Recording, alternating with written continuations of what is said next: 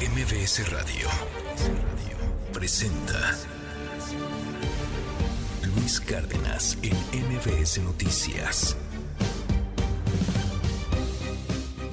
Muy, pero muy buenos días a toditita la República Mexicana. ¿Cómo está, oiga? No sabe el privilegio, el gustazo que me da poder estar con usted un ratito cada mañana. Ya estamos a 2 de agosto, miércoles 2 de agosto del año 2023 y harta cosa que compartir, que platicar. Estamos escuchando esta rola porque fíjese, hoy es el Día Internacional de la Sobrecapacidad de la Tierra.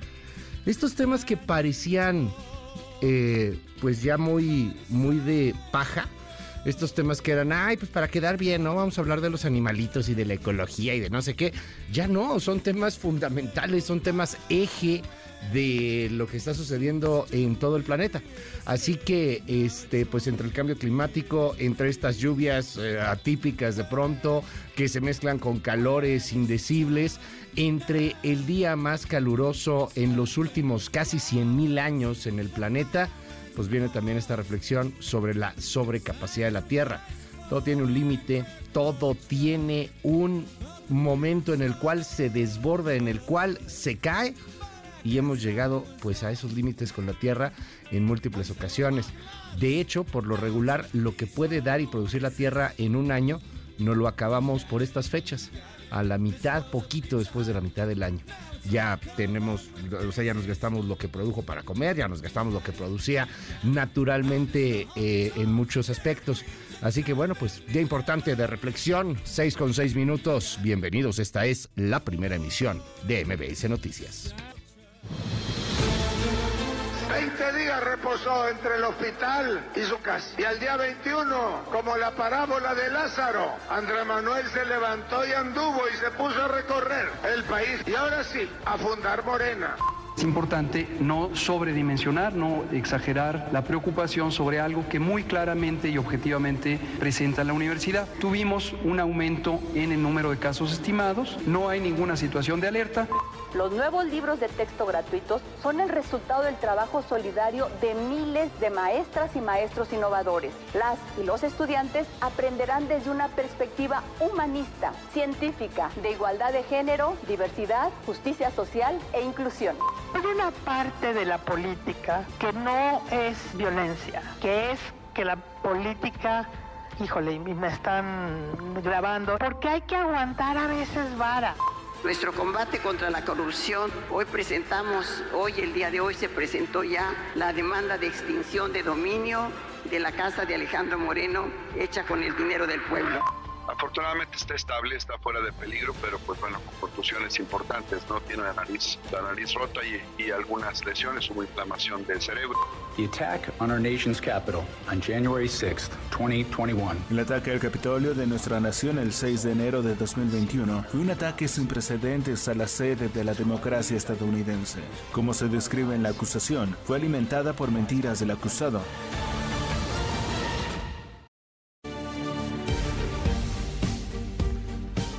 Muy, pero muy buenos días a toditita la República Mexicana. No sabe el gustazo que me da poder estar con usted en este miércoles, miércoles ya 2 de agosto, el año 2023. Varios temas que están sobre la mesa. Eh, la CEP asegura que no ha sido notificada para frenar la distribución de libros de texto gratuitos.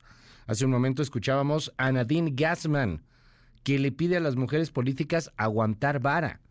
Y esto tiene mucho que ver por el asunto de la violencia política de género y por un tema que empieza ya a cuestionarse, porque hay un halo de protección a las políticas mexicanas, no así a todas las mujeres en este país. Y el tema de la violencia política de género mal interpretado, con ganas de fregar al prójimo, con ganas de censurar, puede terminar por meter a la cárcel a personas que tuitearon algo o dijeron algo. Ya meter a la cárcel a alguien por decir algo o por tuitear algo, ah, caray, cuidado. Suena más a dictadura que a democracia. Interesante lo que dice Nadine Gassman, ¿eh? Ya, sé que está súper criticada y que le están diciendo muchas cosas, pero en esta cultura de la cancelación, a lo mejor quitarnos un poquito el wokeísmo y escuchar lo que de fondo señala Nadine Gassman el día de ayer. Pobladores queman casa de alcalde en Zacualtipán. Salta una barda para huir. Eh, había sido responsable, no este alcalde, pero sí sus policías, de golpear a un viejito, un viejito muy querido en la comunidad allá en Hidalgo. Lo mataron. Y ahora los pobladores querían matar al alcalde. Hoy aparece la fotografía de este tipo prácticamente en todos los medios de comunicación un tanto estrambolesco, rocambolesco, caricaturesco, si usted quiere, porque pues ahí está el alcalde muerto de pánico a nada de que la turba lo linchara y le diera el mismo fin que le dieron sus policías a este viejito, a este señor muy amado en la comunidad que pierde la vida. Le contaré más adelante también lo que ha pasado con el, con el joven de Subway que fue golpeado en este restaurante de, de sándwiches. Le metía una golpiza espiadada. Un tipo que ya es violento, que tiene antecedentes de violencia desde hace un buen tiempo y que además es experto en artes marciales. El chavo está recuperándose en el hospital y las autoridades en San Luis Potosí y en el país ya buscan a este abogado experto en artes marciales que se mete al restaurante y golpea brutalmente a un joven porque no estaba listo su sándwich. ¿Qué nos pasa, carajo? Oiga, y le cuento también lo que está sucediendo con Donald Trump tiene en su cargo, en su cuenta, en su contra, perdón, 78 cargos. 78 cargos. Si usted piensa que trae un problemilla con la justicia, imagínese Trump, 78 cargos. Y todos prácticamente los está librando. Le están haciendo lo que el viento a Juárez. Se los está pasando por el arco del triunfo. Lo que pasa es que estos últimos cargos, que son cuatro por intentar alterar las elecciones de 2020, pues son cada vez más graves. Estos son los primeros cargos que le ponen a Trump como presidente. Es decir, el tema de la modelo, de, cómo movió dinero, eh, el tema de los acosos sexuales, todo eso fue antes de ser presidente, incluyendo también el asunto de la lana, de los impuestos, etc., etc. Eso fue antes de ser presidente.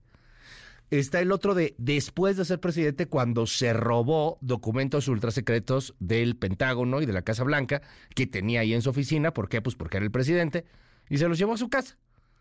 Eso fue después de ser presidente. Estos cargos que le están poniendo son de cuando fue presidente y es por intentar obstruir la elección de 2020 en la que perdió y en la que él no quería entregar el poder. Era prácticamente un tema de eh, golpe de Estado. De ese tamaño, la acusación tendrá que comparecer mañana ahora en Washington. Ya tiene uno en Florida, tiene otro en Nueva York, tiene ahora este en Washington y la siguiente semana vienen otros cargos, más o menos por los mismos delitos, en Georgia. Danos un adelanto de esto que ha sucedido, José Díaz Briceño, desde los Estados Unidos. Buenos días, un martes histórico para la democracia estadounidense, con el anuncio de nuevos cargos criminales contra el presidente Donald Trump, en este caso por conspirar desde el poder para dar vuelta a la elección de 2020 en la que terminó perdiendo ante el hoy mandatario Joe Biden. Esta es la tercera acusación criminal que se suma a una de carácter estatal en Nueva York por pagos secretos a una actriz pornográfica en 2016 y otra de carácter federal por el manejo indebido de documentos altamente clasificados del gobierno estadounidense. ¿Qué rodea esta nueva acusación? ¿Cuáles son los siguientes pasos para Trump? Todos los detalles los tendremos más adelante. Más adelante, José Díaz Briceño nos amplía la información y estaremos atentos a lo que pase mañana con la comparecencia de Donald Trump ante un Congreso, ante un jurado, perdón, cual Congreso, ante un jurado en la Unión Americana en Washington. Ahora, repito, Florida ya tiene uno, Nueva York tiene dos. Y ahora el caso en Washington por estos nuevos cargos que en total suman 78, 78 en su contra. Oiga, vámonos con el asunto de los libros de la SEP que continúan en gran polémica.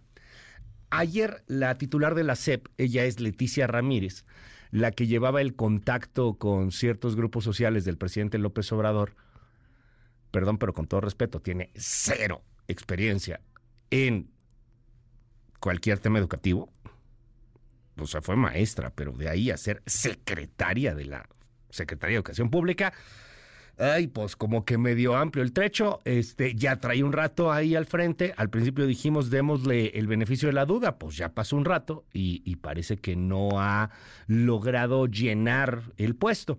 En fin, Leti Ramírez es la titular de la SEP, aseguró que hasta ahora no ha recibido notificación oficial para suspender la producción y distribución de los libros de texto gratuitos. Este es un juicio que en contra de la SEP tiene la Unión Nacional de Padres de Familia.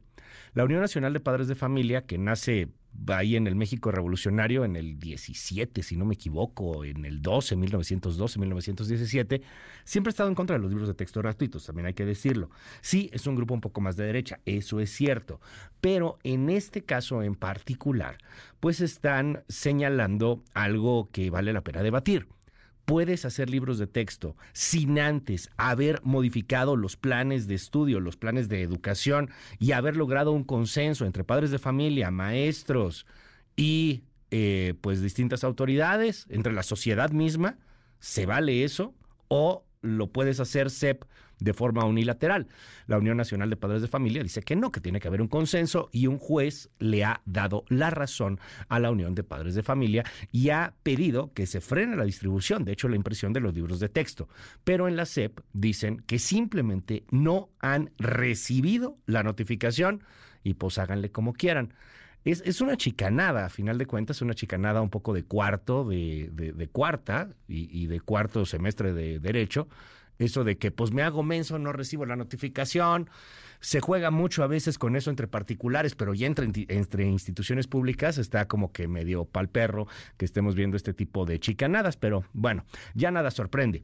Eh, por otra parte, la titular de la SEP dijo que la dependencia está en tiempo, forma y condiciones de publicar los programas de estudio definitivos. O sea, todavía no hay programas de estudio, pero ya hay libros de texto, por eso hay tanta polémica. Escúchela.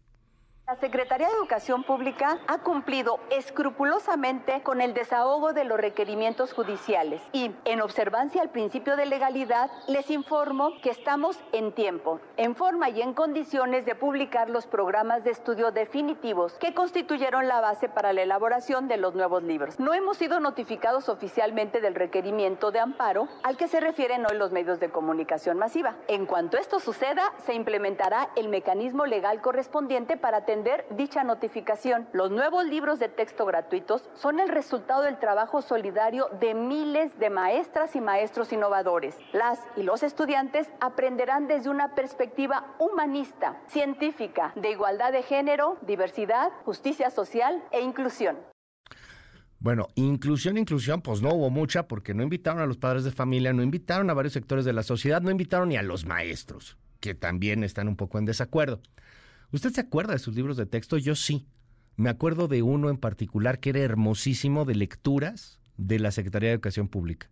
Era bellísimo, tenía fragmentos de cuentitos, de poemas.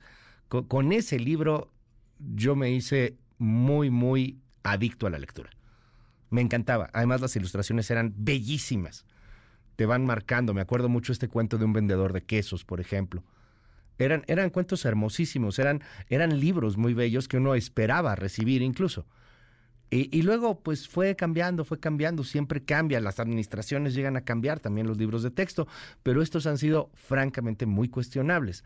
Y, no por el asunto de las maquetas de los órganos sexuales, sino porque, pues, por ejemplo, se han eh, reducido de manera significativa el tema de las matemáticas, sino porque también, eh, pues, ahora se enaltecen valores políticos, valores eh, sociales muy afines a este régimen populista.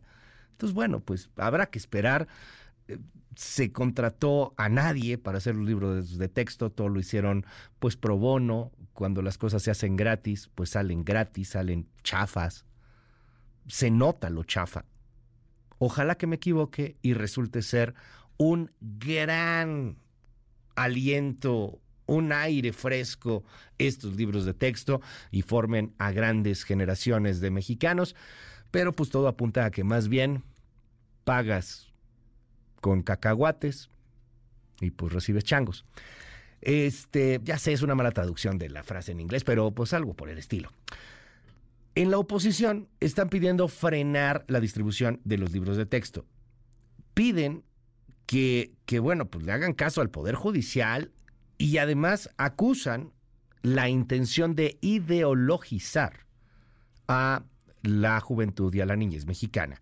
Escuche a Triana, a Kenia López y a Ana Lilia Herrera. Nunca habíamos visto que con un cinismo del tamaño que vemos en este momento se quiera inyectar esta basura ideológica a nuestros niños y a nuestros jóvenes. Porque eso es basura ideológica. Es completamente eh, eh, eh, irracional, por supuesto antipedagógico, el querer imponer una ideología, el querer imponer una verdad, cuando lo que tenemos que hacer es generar la conciencia crítica, pensamiento crítico y enseñar a los niños y a los jóvenes a dudar. Hay que decirle a México que tenga mucha precaución con lo que sus hijos van a leer, porque López Obrador está obsesionado por hacer niños mediocres. López Obrador está obsesionado por hacer niños que no puedan competir y ganar, porque en realidad lo que López Obrador quiere es una generación de pobreza mental para manipularlos en las siguientes elecciones. Eliminar estos contenidos de ciencias, español, matemáticas, biología, entre otras materias, es robarles su pensamiento lógico y crítico, es robarles la oportunidad de aprender desde las bases, es robarles los conocimientos que requieren para su desarrollo académico y su formación técnica o profesional, es mutilar su aprendizaje, es robarles una educación con futuro. Bueno, eh, mientras tanto, le cuento también que el Instituto Mexicano para la Competitividad aseguró que por las dudas sobre su viabilidad y proceso de implementación de estos libros y estos planes de estudio, pues evidentemente viene un retroceso para la educación y la generación de talento. La mediocridad también es uno de los temas que está sobre la mesa, que está en la palestra y que acusan pues una y otra y otra y otra vez las autoridades y, los expertos que podría eh, generar este nuevo plan de estudios. La mediocridad, chavos pues más bien flojos, chavos más bien apáticos, chavos más bien ideologizados. Son las seis con veintitrés minutos. Danos un adelanto de lo que están diciendo en la SEP y cómo se defienden frente a la no notificación, aunque quién sabe cuánto les dure este tema, porque ya el tema ha llegado a la Suprema Corte de Justicia de la Nación. El pretexto de rechazar la notificación judicial para impedir los libros de texto, a lo mejor no va a durar tanto tiempo. Ya llegó este asunto hasta la Corte, pero en la SEP, ¿qué dicen, Adrián Jiménez? Buen día Luis, amigos del auditorio. La secretaria de Educación Leticia Ramírez informó que la dependencia a su cargo no ha sido notificada sobre la orden de una jueza para que cumplan con los requisitos para la elaboración de los libros de texto gratuitos. Además, la funcionaria confirmó que estos materiales ya se distribuyen en las zonas regionales y pronto estarán en las escuelas. Más detalles en un momento. Mientras tanto, vámonos al México roto de todos los días lo que pasó en Guerrero, otra vez en Guerrero, otro video de la alcaldesa Norma Otilia Hernández. Quizá lo mejor es que renuncie, quizá lo mejor es que se vaya, que deje el puesto, quizá lo mejor es que vaya buscando fuero en algún otro país, porque se van a ir con todo. Norma Otilia Hernández, amiga cercana de los ardillos, tiene ahora otro video en donde habla con el líder de los ardillos y le dice, yo soy cercana al grupo de Ángel Aguirre Rivero, el ex gobernador allá en Guerrero, el gobernador que tristemente célebre porque le toca pues el asunto de Ayotzinapa justamente. Recordemos eh, lo que dijo en un video de 44 segundos Norma Otilia Hernández. Ayer se hizo viral este video. Escuche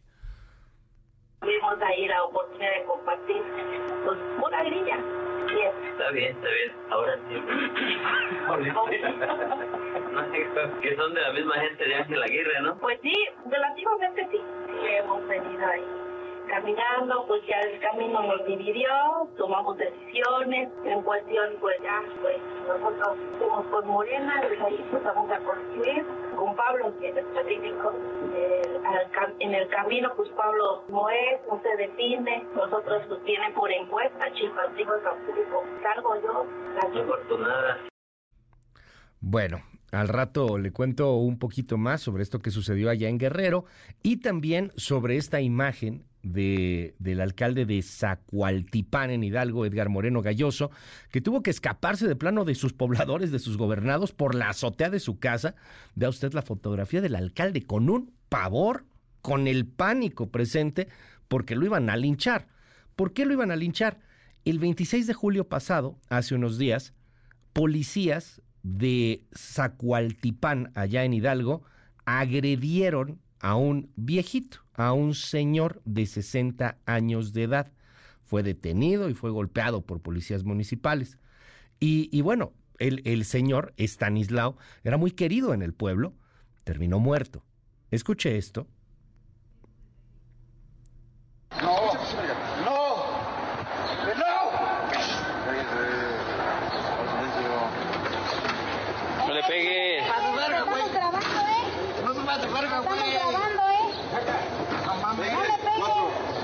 Estoy grabando, grabando. No, pero desde que lo vi, que lo agarraron, le pegaron.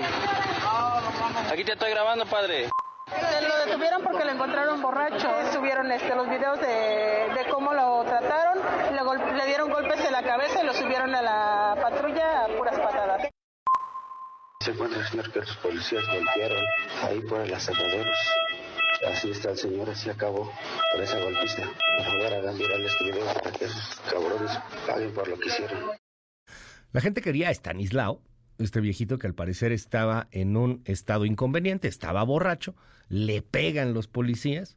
Si me sigue ahí a través de las redes sociales o a través de internet, está viendo en estos momentos pues la imagen de, de esta golpiza y también de cómo queda a final de cuentas el señor, don Stanislao pues los pobladores fueron y atacaron la casa del alcalde de Zacuautilpan. Allá eh, el alcalde terminó por tener que saltar la barda de su casa. Estaban a punto de matarlo y de lincharlo. Parte de la turba enardecida contra su alcalde. Escuche.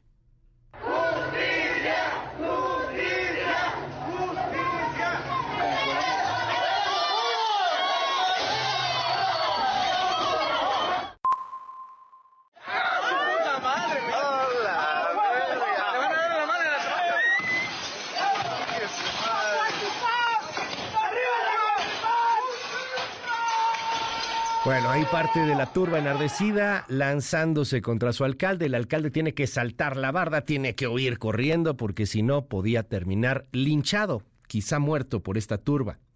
Y mientras tanto el México rojo, el México roto, en donde Julio rompe otro récord. Es el cuarto mes más violento. René Cruz, cuéntanos.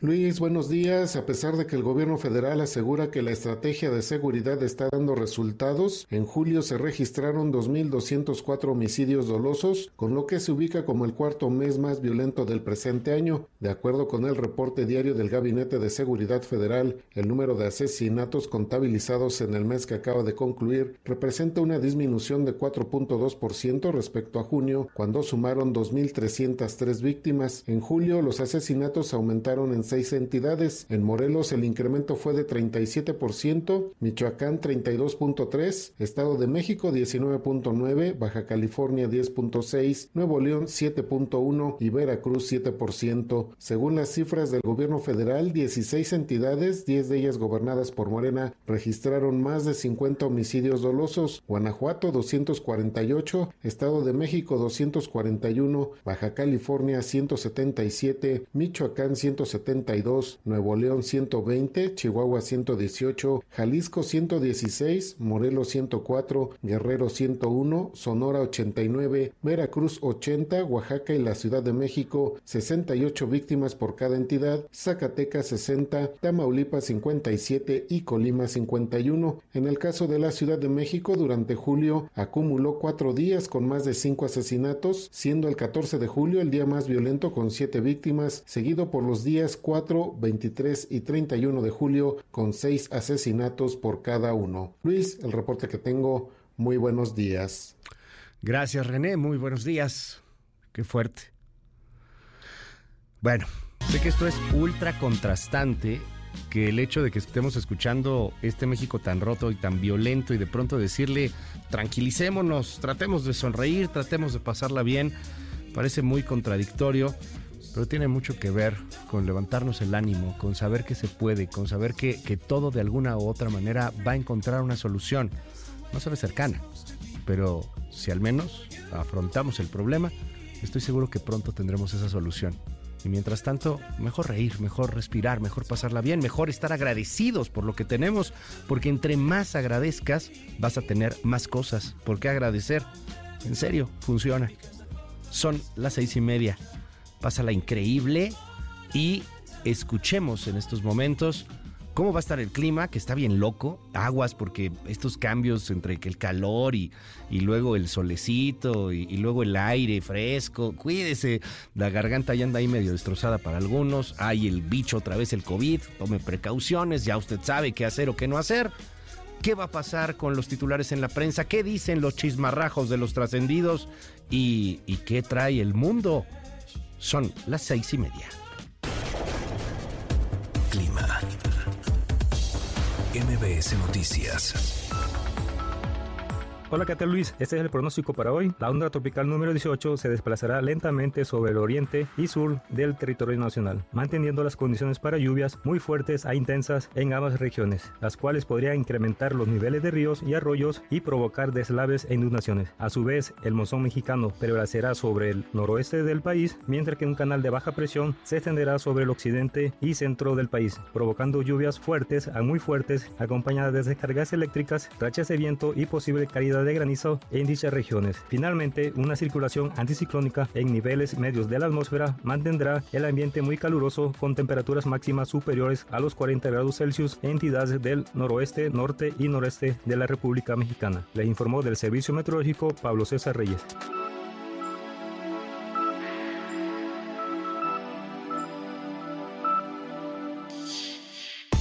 MBS Noticias con Luis Cárdenas.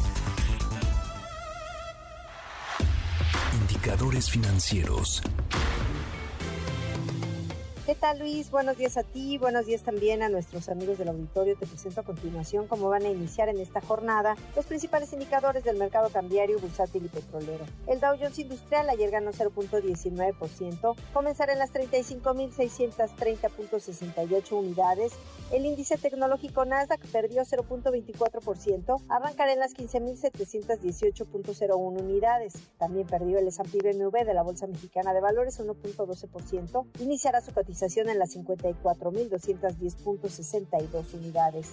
Divisas. En el mercado cambiario, el dólar en ventanilla bancaria se compró en 16 pesos con 37 centavos, se vendió en 17 pesos con 32, el euro se compró en 18 pesos con 23, se vendió en 18 pesos con 78 centavos. La libra esterlina se adquirió en 21 pesos con 50, se vendió en 21 pesos con 58. En el mercado de metales, el centenario de oro se compró en 21.300 pesos y se vendió en 41.300 pesos. Finalmente, estos son los datos del mercado de petróleo. El West Texas Intermediate cerró la jornada en 81 dólares con 80 centavos el barril. El Brent del Mar del Norte se cotizó en 85 dólares con 56 centavos por tonel, mientras que la mezcla mexicana de exportación alcanzó una cotización de 76 dólares con 53 centavos al barril. Luis es mi reporte al auditorio. Muy buenos días.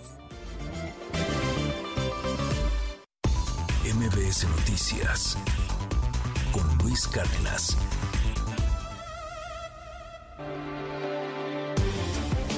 Primeras planas. El Universal. La CENTE se revela contra los libros de la SEP. Considera que se trata de una imposición y que solo los usarán como material de apoyo. AMLO asegura que nada frenará la distribución de los textos en las escuelas. Milenio. Crimen, fugas, amor. Los 6.000 chats que hundieron a El Chapo. La exdiputada Lucero Sánchez entregó a Estados Unidos las charlas con el capo y hoy no aparece en ninguna lista de prisioneros. Pasó de empacadora a negociadora. Reforma. Exprime al erario regalazo al Sindicato Mexicano de Electricistas. Dan pensión vitalicia a extrabajadores con jubilación truncada. Cuesta 1.877 millones de pesos. Primer pago anual. Monto será mayor con más beneficiarios. Excelsior. Los alimentos dan respiro al bolsillo. Precios suman tres meses a la baja. En julio, comprar los 33 productos básicos en la dieta de los mexicanos costó 1.9% menos respecto a junio, una baja ligada al comportamiento de la inflación. Animal político. Consejería Jurídica de Presidencia ataca a Xochil Gálvez y la oposición por ley contra fentanilo. La jornada. Comando ataca sede policíaca en el norte de Chiapas. Grupos del crimen organizado se disputan partes del territorio. AMLO. El financiero. Suben ingresos por remesas en dólares, pero bajan en pesos. Flujos de migra dólares crecieron 8.3% anual en junio. Superpeso tiene efecto adverso en familias receptoras. El economista. Inflación de 4.63% y PIB de 2.59% al cierre del año. Prevé encuesta de Banjico. Especialistas consultados esperan recorte de tasa de interés. Reporte Índigo. Finanzas en terapia intensiva. Denuncias penales multas, falta de liquidez y más de 6 mil millones de pesos sin cobrar es lo que deja el gobernador Miguel Ángel Riquelme en las finanzas de la entidad durante su gestión en Coahuila. El sol de México. Zapatistas dispuestos a retomar las armas. Denuncian asedio del crimen organizado. Milicianos señalan prácticas como el reclutamiento forzado de jóvenes para sumarlos a las organizaciones criminales. La prensa. Por las nubes. El regreso a clases saldrá 30% más caro que el año anterior, por lo que para el ciclo escolar 2023-2024 los padres tendrán que gastar unos 7.200 pesos, reportó la AMPEC. La crónica. México acuerda con Estados Unidos crear zona especial para migrantes en su frontera sur. Estados Unidos aceptará solicitudes de asilo de migrantes que ya están en México, que a su vez instalará un espacio internacional multipropósito para atender a extranjeros. MBS Noticias con Luis Cárdenas.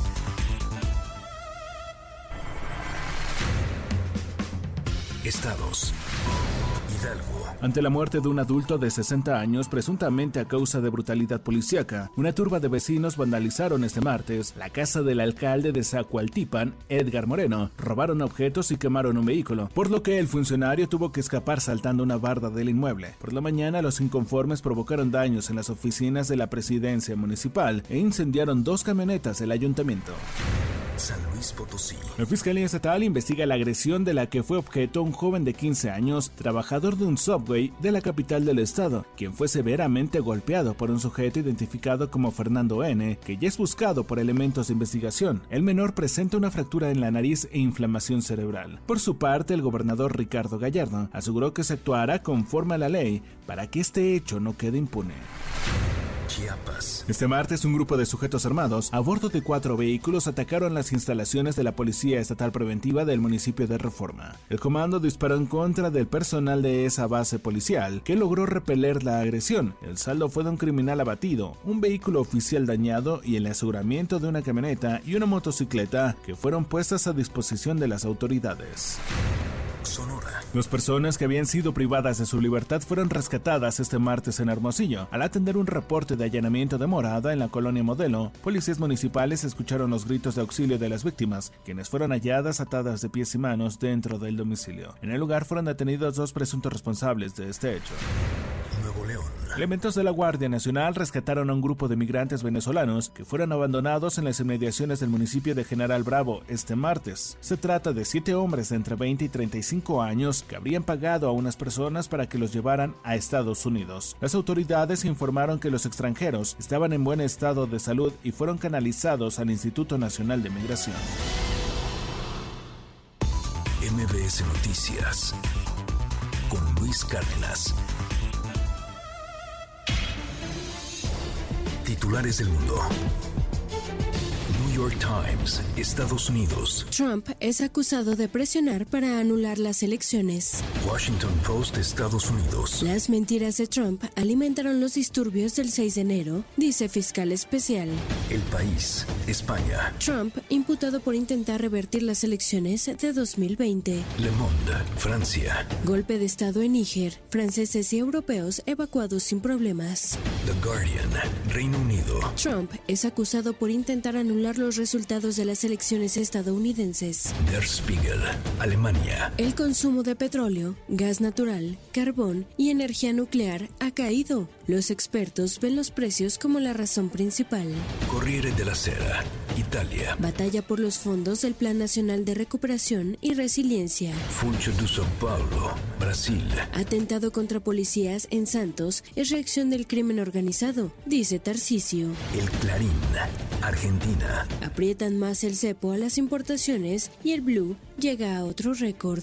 Al Jazeera, Medio Oriente. Trump enfrenta cargos criminales por intentar anular elecciones del 2020. En un momento regresamos. Continúa con la información con Luis Cárdenas en MBS Noticias.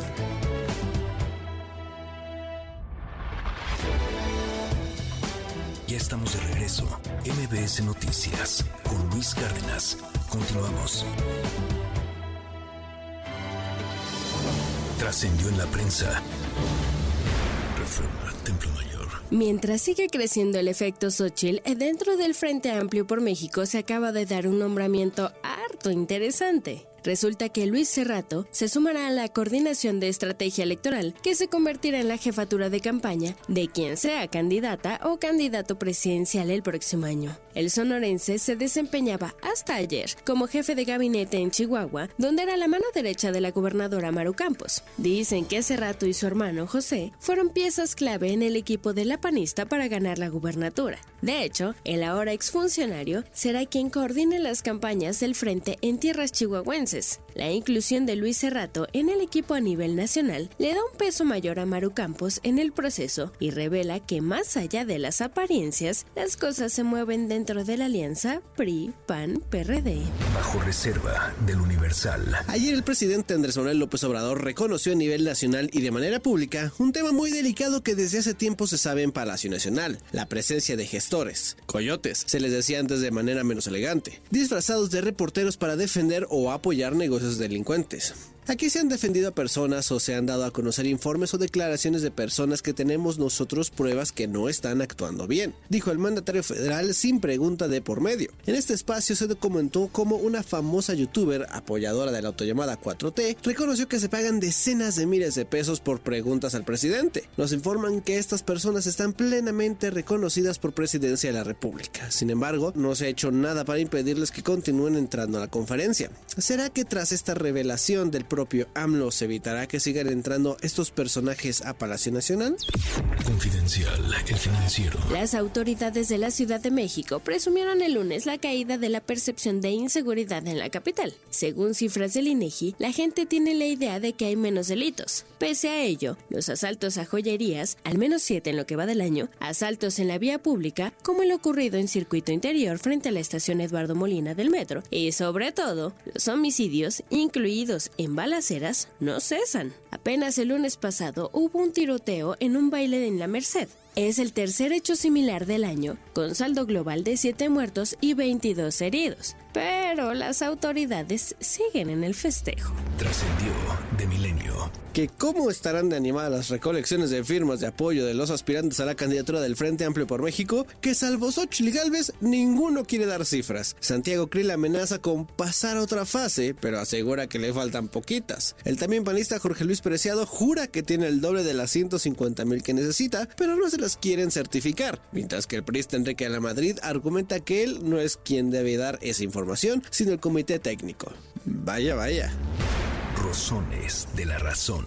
Muchas cejas se levantaron ayer durante la participación de la titular del Instituto Nacional de las Mujeres, Nadith Gassman, en el foro Participación Política de las Mujeres, una aproximación interseccional del Tribunal Electoral del Poder Judicial de la Federación, porque resulta que llamó a no banalizar el concepto de violencia política en razón de género y a no victimizarse. Incluso pidió a las mujeres aguantar a veces vara. La propia funcionaria antes advirtió que diría algo políticamente incorrecto y soltó. Dividamos lo que es política, aunque no nos gusta, de la violencia política en razón de género. Pero hay una parte de la política que no es violencia, que es que la política es pinche, y pues así es, ¿no? Hagamos esa división para no banalizar, no victimizarnos y fortalecernos. Ahí el dicho de la encargada de defender a las mujeres.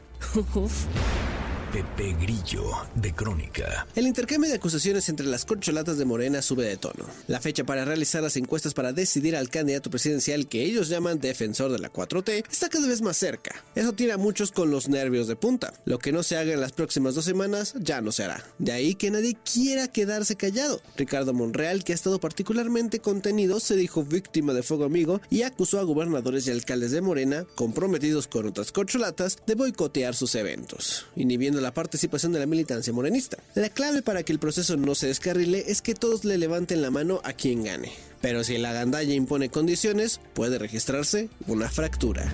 Rayuela de la jornada. La falta de una buena explicación sobre el contenido de los libros de texto se ha convertido en fuente de municiones para las críticas de los grupos de la derecha. En un momento regresamos. Continúa con la información con Luis Cárdenas en MBS Noticias.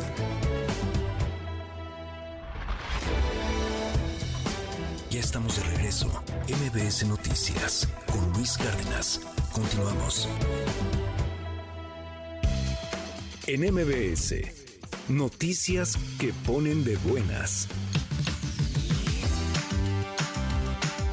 Las largas jornadas laborales y las múltiples ocupaciones a veces no nos permiten mantener nuestro nivel de energía durante todo el día. Una gran opción para recuperar el estado de alerta con el que iniciamos son las siestas. Aunque no todos tenemos ese privilegio. De acuerdo con la UNAM, una pestañita diaria mejora el estado de ánimo, aumenta la capacidad de aprendizaje, reduce los niveles de estrés y disminuye la presión arterial. Ah, ah, ah, pero no se excedan. Lo recomendable es que estas duren entre 10 y 40 minutos. Esta semana se inauguró en las rejas de Chapultepec la exposición fotográfica para conmemorar los 40 años del Maratón de la Ciudad de México, con imágenes de la primera edición celebrada el 25 de septiembre de 1983 hasta la más reciente en 2022. La exposición de 80 fotografías representativas de esta fiesta deportiva permanecerá hasta octubre en Paseo de la Reforma entre Avenida Chivatito y Avenida Acuario. ¿Están listos para correr el próximo maratón de la capital del país el 27 de agosto? Para MBS Noticias, Claudia Villanueva. MBS Noticias con Luis Cárdenas.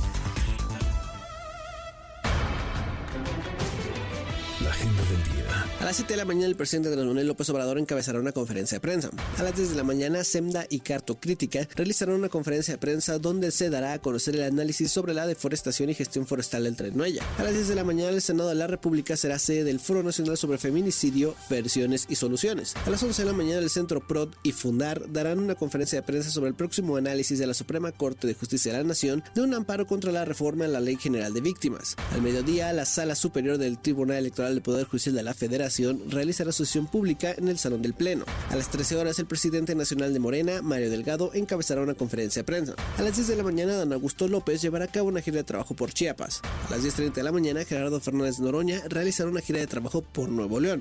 A las 11 de la mañana, Marcelo Ebrard presentará sus planes de salud y seguridad en Tlanepantla, Estado de México. A las 11.30 de la mañana, Ricardo Monreal hará una gira de trabajo por Colima. Al mediodía, Claudia Sheinbaum encabezará una asamblea informativa en Naucalpan y más tarde ofrecerá otra en Lanepatla, Estado de México. A las 15.30 horas, Xochil Gálvez realizará un encuentro con una comunidad indígena en Guanajuato. En Moscú, el Tribunal Supremo de Rusia estudiará el recurso de apelación presentado por la defensa del periodista Iván Sfranov, condenado a 22 años de cárcel para espiar supuestamente para la OTAN. En Lisboa, Portugal, el Papa Francisco encabezará la Jornada Mundial de la Juventud ante miles de fieles. Y en Santiago de Chile, el Colegio de Profesores comenzará un paro de 48 horas para pedir al gobierno medidas contra la violencia estudiantil, el estrés laboral y los bajos sueldos, entre otras demandas, y realizará una marcha desde Santiago a la sede del Congreso en Valparaíso. Ya estamos de regreso. MBS Noticias con Luis Cárdenas. Continuamos.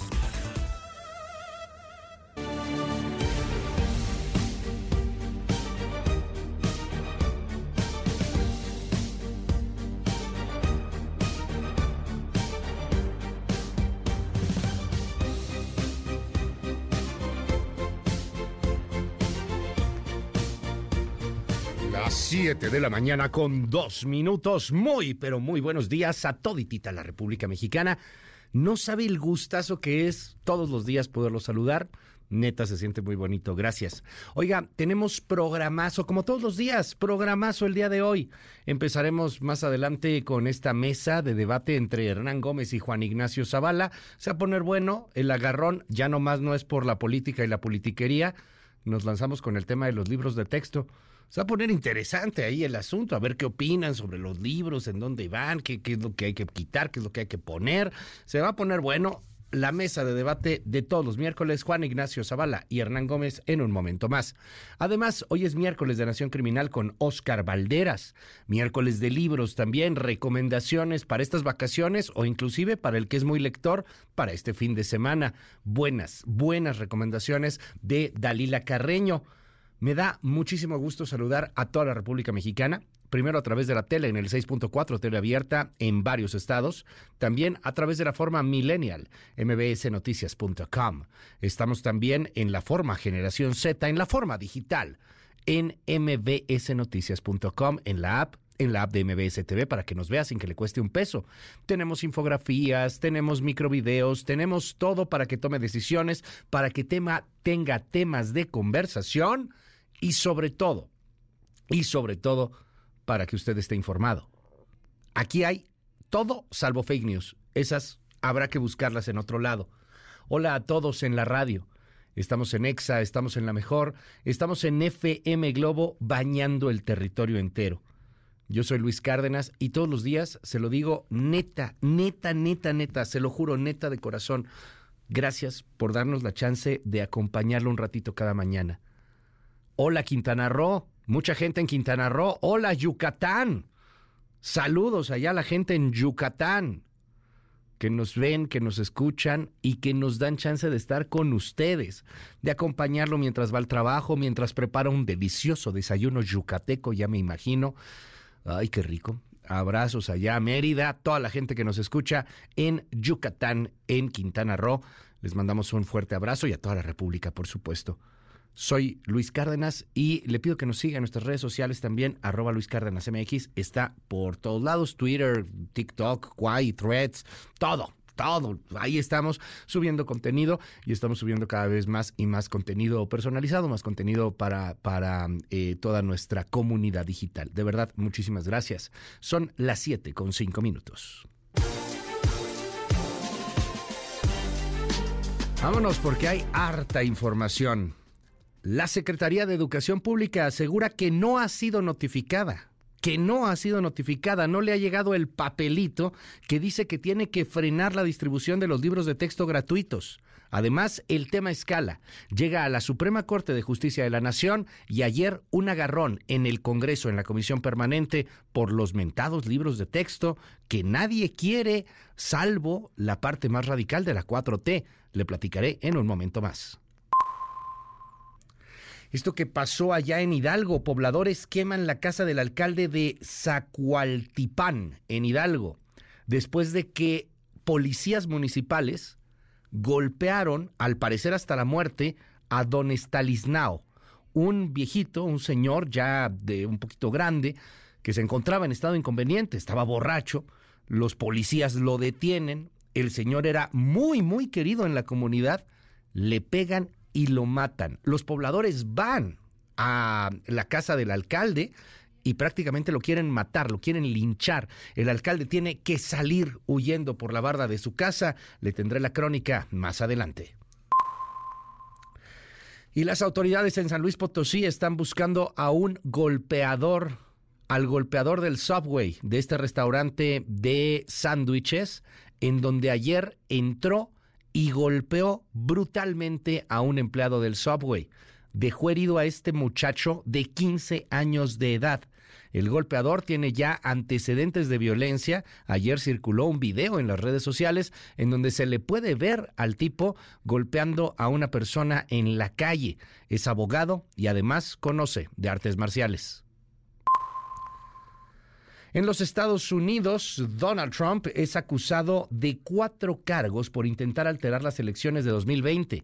En total son 78 cargos en su contra. Tiene que comparecer el día de mañana ante una corte de Washington. Se une a los otros juicios que ya tiene, uno abierto en Florida, otro abierto en Nueva York y la siguiente semana se espera que se le abra uno nuevo en Georgia. Y el México roto continúa. En julio, otro récord se cometieron 2.204 homicidios dolosos. Se ubica como el cuarto mes más violento del presente año. Continúa la violencia en México y por desgracia también continúa la violencia en la Ciudad de México, en la capital de la República Mexicana. Hay un mercado muy conocido, seguramente usted ha ido en algún momento, seguramente usted lo ha, escuchado, lo ha, lo ha oído mentar, es el mercado de la Merced pues ayer hubo un baile en la Merced, como los hay frecuentemente. En la Merced se cobran derechos de piso, hay que decirlo. En la Merced hay violencias fuertes, constantes, pero pues en la Merced ayer hubo muertos. Tres. Juan Carlos Alarcón, ¿qué pasó? Buen día.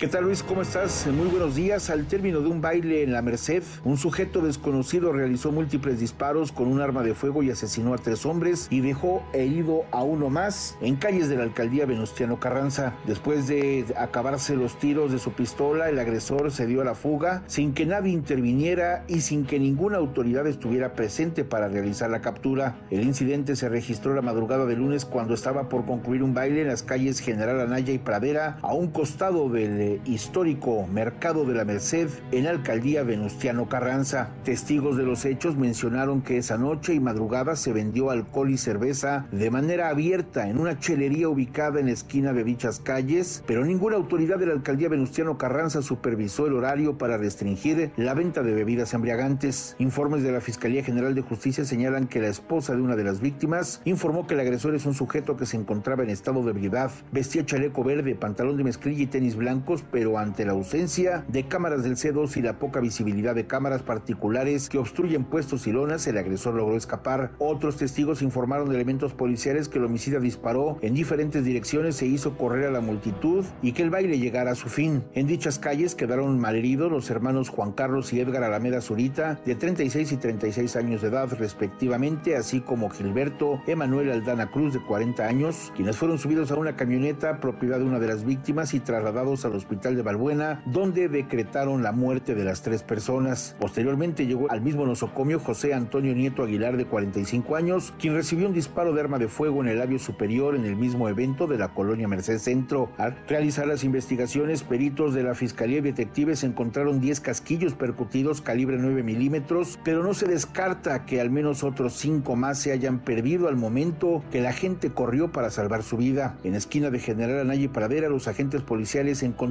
puestos ambulantes que obstruían la visión de las cámaras de seguridad de los establecimientos y detectaron que en ese sitio había una chelería con mesas y bancos sobre la vía pública. Luis, la información esta mañana. Gracias Juan Carlos Alarcón por esta información. Muchísimas gracias. Bueno, pues vamos a estar dándole seguimiento a este asunto, pero mientras tanto, poco, poco se habla en la aspiración presidencial, pues sobre estos temas, sobre los temas que realmente preocupan pero aquí nos toca informarle, así que vámonos con la politiquería de todos los días. Y sí les metí un puto susto, digo un susto, perdón. perdón, les metió un susto, perdón, muy cañón.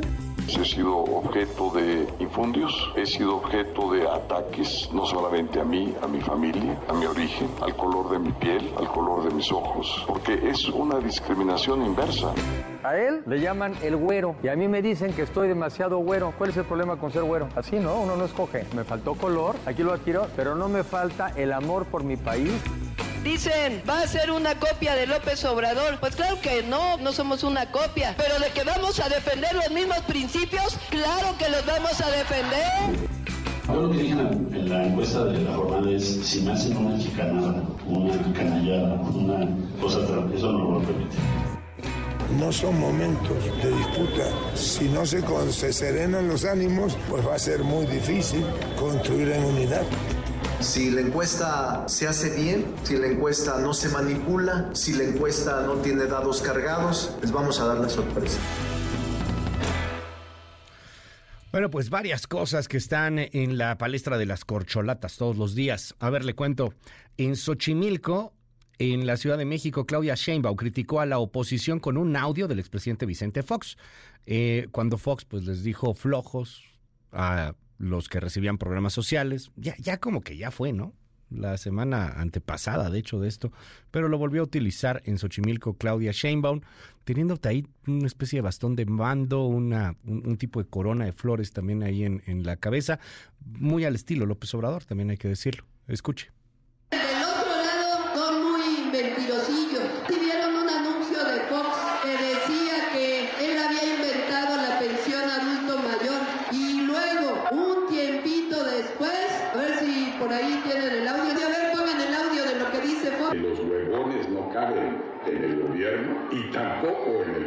Ya se acabó que estés recibiendo programas sociales. A trabajar, cabrones, como dice Sochi.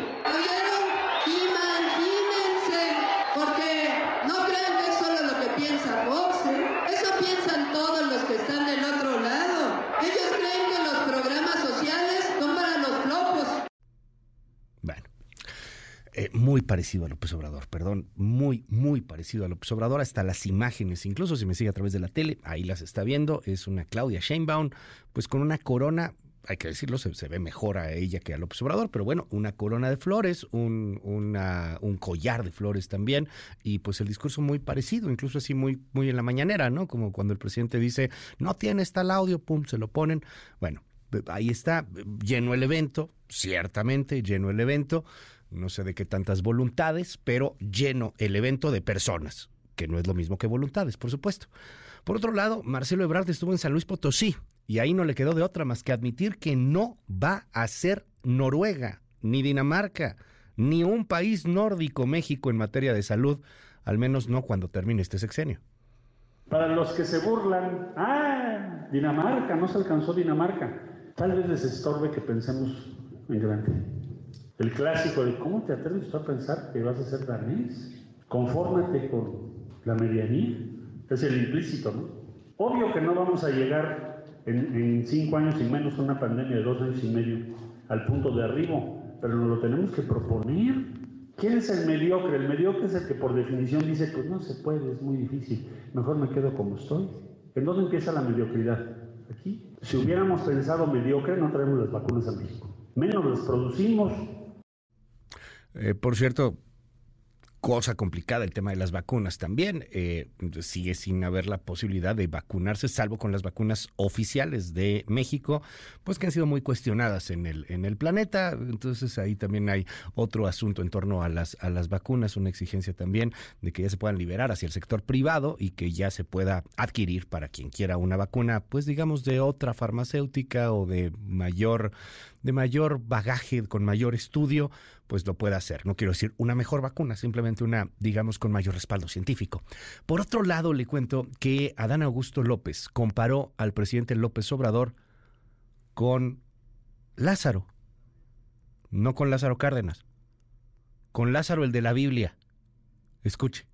Antes de que se votara la reforma energética, el destino quiso que Andrés Manuel López Obrador le diera un infarto. Y otra vez decían, ya está acabado, este ya no va a volver a caminar, ya el sol le hace mal, ya no va a seguir recorriendo el país. Y entonces, 20 días reposó entre el hospital y su casa. Y al día 21, como la parábola de Lázaro, Andrés Manuel se levantó y anduvo y se puso a recorrer el país. Y ahora sí, a fundar Morena. Ok. Por otro lado, Gerardo Fernández Noroña, en Coahuila, expresó la solidaridad con el gobierno federal ante los esfuerzos de la derecha para bloquear a través del Poder Judicial la distribución de los libros de texto. Se sube al tema de los libros de texto. Es Noroña. Yo digo que toda mi solidaridad y mi respaldo al gobierno del compañero presidente López Obrador, que quieren los miserables que no se repartan los libros de texto gratuitos porque una jueza dijo que no. Ahora resulta que una jueza va a mandar por sobre todo el país, por sobre todo el pueblo. Que porque los libros enseñan el cuerpo del ser humano. Uy, qué horror. Pero no, no solamente es por eso, de hecho tiene mucho que ver porque quitaron las matemáticas y, y, bueno, pues hay ahí inconformidad de una parte de la población, la gente también está en contra de los libros de texto, entonces bueno, está, está complicado, pero pues ahí sigue la polémica. Y del otro lado, ¿qué pasa en el Frente Amplio por México? Bueno, pues sigue el debate y sigue ahí la lucha, la rebatinga por lograr firmas necesitas 150 mil firmas. Xochil Gálvez ya dice que tiene más de 250 mil, que quiere llegar incluso hasta el millón. Santiago Krill dice que ya casi las alcanza, que está seguro que va a pasar a la siguiente etapa y entonces el 8 de agosto renunciará o pedirá licencia eh, como presidente de la mesa directiva en San Lázaro.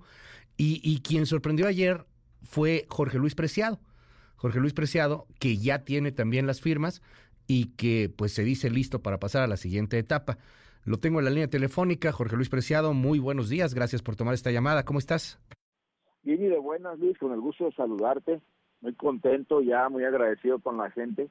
La verdad es que nosotros encontramos un sistema más rápido para de recolección de firmas a través de nuestras estructuras estatales, entonces obviamente eso aunado al apoyo de algunos compañeros diputados, gobernadores, de dirigentes estatales, pues nos permitió alcanzarla rápido con toda la problemática que implica el propio sistema, ¿no? Porque en nuestro caso no la refleja, pero cuando le preguntamos a la empresa dónde están, la empresa eh, pues dice que tiene servidores en otros lugares y que seguramente este, ahí están, pero que no se pueden ver. O sea, nos dejan, por ejemplo, a cada promotor nos dejan ver cuatro o cinco promovidos, pero no nos dejan ver la totalidad y mucho menos nos permiten ver quiénes son las personas. Entonces nosotros lo que hicimos fue tener un respaldo por aquello de no te entumas, ¿no? Que de pronto este pues se les caiga el sistema y nadie sepa dónde quedar. Oye, pero perdón que te interrumpa, Jorge Luis, ¿cuál empresa? ¿La empresa del Frente Amplio, la que contrataron para las firmas o cuál empresa?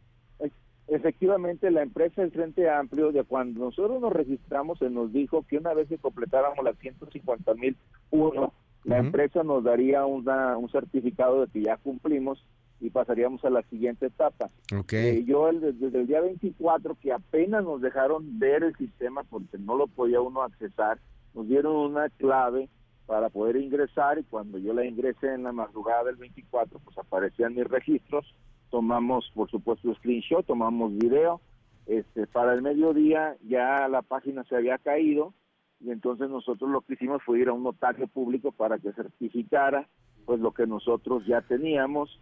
Y obviamente con eso nosotros eh, esperamos que la empresa nos llamara, hablamos al Comité Nacional para pedirle pues que nos ya nos dieran ese certificado. Y lamentablemente hasta el día de hoy pues no ha habido comunicación, a pesar de la rueda de prensa de ayer, a pesar de que ya le pedimos formalmente a la empresa este, vía telefónica que nos entregue el certificado, pues ellos dicen que, la, que no fueron contratados por nosotros, que ellos fueron contratados por los partidos y que solo le rinden cuenta a los partidos. Entonces, pues creo que vamos a entrar déjame, a una déjame preguntarte algo. A Xochitl Galvez ya le dieron este certificado, pues, porque ella también dice que ya tiene hasta más de 250 mil, ¿no? Eh, pregunto por Xochitl porque pues es la otra que ya ha declarado que ya lo tiene. Santiago Gril dice que ya casi, está Enrique de la Madrid, pues le falta poquito. Eh, ¿A ella ya se lo dieron? ¿O a alguien más se lo han dado aparte de, a, ti no te lo quieren dar? ¿A alguien más ya se lo dieron? No se lo han dado a nadie porque eh, ah, aparentemente nadie ha, alcanzado las firmas. Porque además hay que decirlo, solo hay... Nada con Preciado, a ver si podemos recuperar esta comunicación. Pues eh, perdóname, Jorge Luis, se cortó por dos segundos, se cortó la comunicación. Nos decías, aparentemente nadie ha alcanzado las, dos, las 150 mil firmas. No, no, porque de alguna manera la empresa nos eh, señaló que solo podríamos alcanzar 150 mil uno. Este, en el momento que empieza uno a registrar más, lo que sucede es que las manda a una bolsa general, no se las asigna a nadie, solo para votar. Pues cuando alguien de pronto dice yo tengo medio millón, tengo 200 eh, mil, 160 mil, pues están bloqueando con la intención pues de atraer más este, electores, no tanto porque ya las tengan ahí. En primer lugar, ahora, yo sí creo que el sistema tiene una falla muy grave porque no es posible que desde durante todo este tiempo este, no muchos no hayan podido ingresar este, la cantidad de registros suficientes. Estamos hablando que de 12 precandidatos a 11 no se les ha este, reconocido. Yo tuve pláticas con el 90% de los candidatos y digo, oigan, pues ¿cómo le va a ustedes con sus firmas? El problema no es que no tengan simpatizantes, el problema es que no los pueden ingresar a una plataforma que está hecha eh, precisamente para inhibir. Entonces, lo que yo este, tengo reunión hoy con el dirigente nacional para decirle, oiga, pues esto va a distorsionar eh, lo que preferíamos en el Frente Amplio, que era la participación ciudadana, que la gente pudiera ir a una votación y que por supuesto los que quisieran participar pues tuvieran la posibilidad de pasar a la siguiente etapa. Entonces yo creo y espero que haya eh, apertura por parte del partido para revisar este tema y que obviamente pues pueda pasar la mayor cantidad de personas a la siguiente etapa. Vamos a seguir aquí de cerca este asunto. ¿Ves un tanto un chanchullo, Jorge Luis Preciado? O sea, a lo mejor que pues ya estén dados cargados. Pues yo no, yo lo dije desde el principio. Yo creo que lo más grave que le puede pasar al Frente Amplio es que, se que parezca una simulación como la que se está haciendo desde Palacio con las corcholatas, que al final del día, pues a las corcholatas no les interesa quedar bien con la población, les, les interesa quedar bien con su único elector, hasta lo imitan en todas sus acciones, ¿no? Entonces yo creo que si el Frente Amplio no se desmarca de esa simulación, eh, pudiéramos tener una situación muy grave de, legitimidad frente a quien gane y obviamente pues eso nos daría en la torre de por sí la competencia va a ser muy inequitativa y lo digo con todas sus letras. Mira, no te voy a dar un solo dato de la inequidad en el proceso electoral que viene. Entre todos los partidos políticos reciben 6 mil millones de pesos al año, lo cual les genera una operación pues bastante baja a, a, a, los tres que están en el frente. Pero por el otro lado, los 65 programas sociales donde se regala dinero equivale a 890 mil millones de pesos. Entonces, pues trae una diferencia de 893 mil, eh, 887 mil millones de pesos eh, con los que opera Morena a través de su gobierno. Entonces, de por sí la, la, no está equilibrada la balanza y, y si todavía le damos elementos a, a Morena para descalificar el proceso del frente, pues obviamente estamos en una situación ¿Y, qué decir de, los que señalan que internamente lo están descalificando? Por ejemplo, hay mucha gente pues que no te quiere ahí, que, te ven hasta como una especie de, de, persona que va a romper el proceso, hasta, hasta una especie de caballo de Troya y medio traidor. O sea, tú lo sabes, tampoco se llevan muy bien en el frente y unidos, unidos no están. Bueno, y desde el momento en que se tomó la decisión de, de utilizar un proceso semicerrado, se empezaron a excluir a varios compañeros que tenían números muy buenos, ¿no? El caso de Telles, el caso de Damián Cepeda, Elman Martínez, entre muchos otros. Entonces, yo creo que también, pues, eh, quienes pensamos un poco más abierto y nadie nos dice qué, hablar o qué decir, pues, por supuesto tenemos la obligación de hacerlo. Tengo 29 años en el PAN hablando lo que yo creo y lo que pienso y obviamente pues esto no va a ser la excepción. Estoy convencido de que esta situación ya como va, por supuesto quedados cargados, eso lo dije desde el primer día, y no, pero yo no creo que sea un tema voluntario, es decir, el hecho de que muchas personas están desesperadas y, ofendidas con el gobierno federal vean en Xochitl Gálvez una posibilidad, pues no es culpa de ellas, ¿estás de acuerdo en eso, no?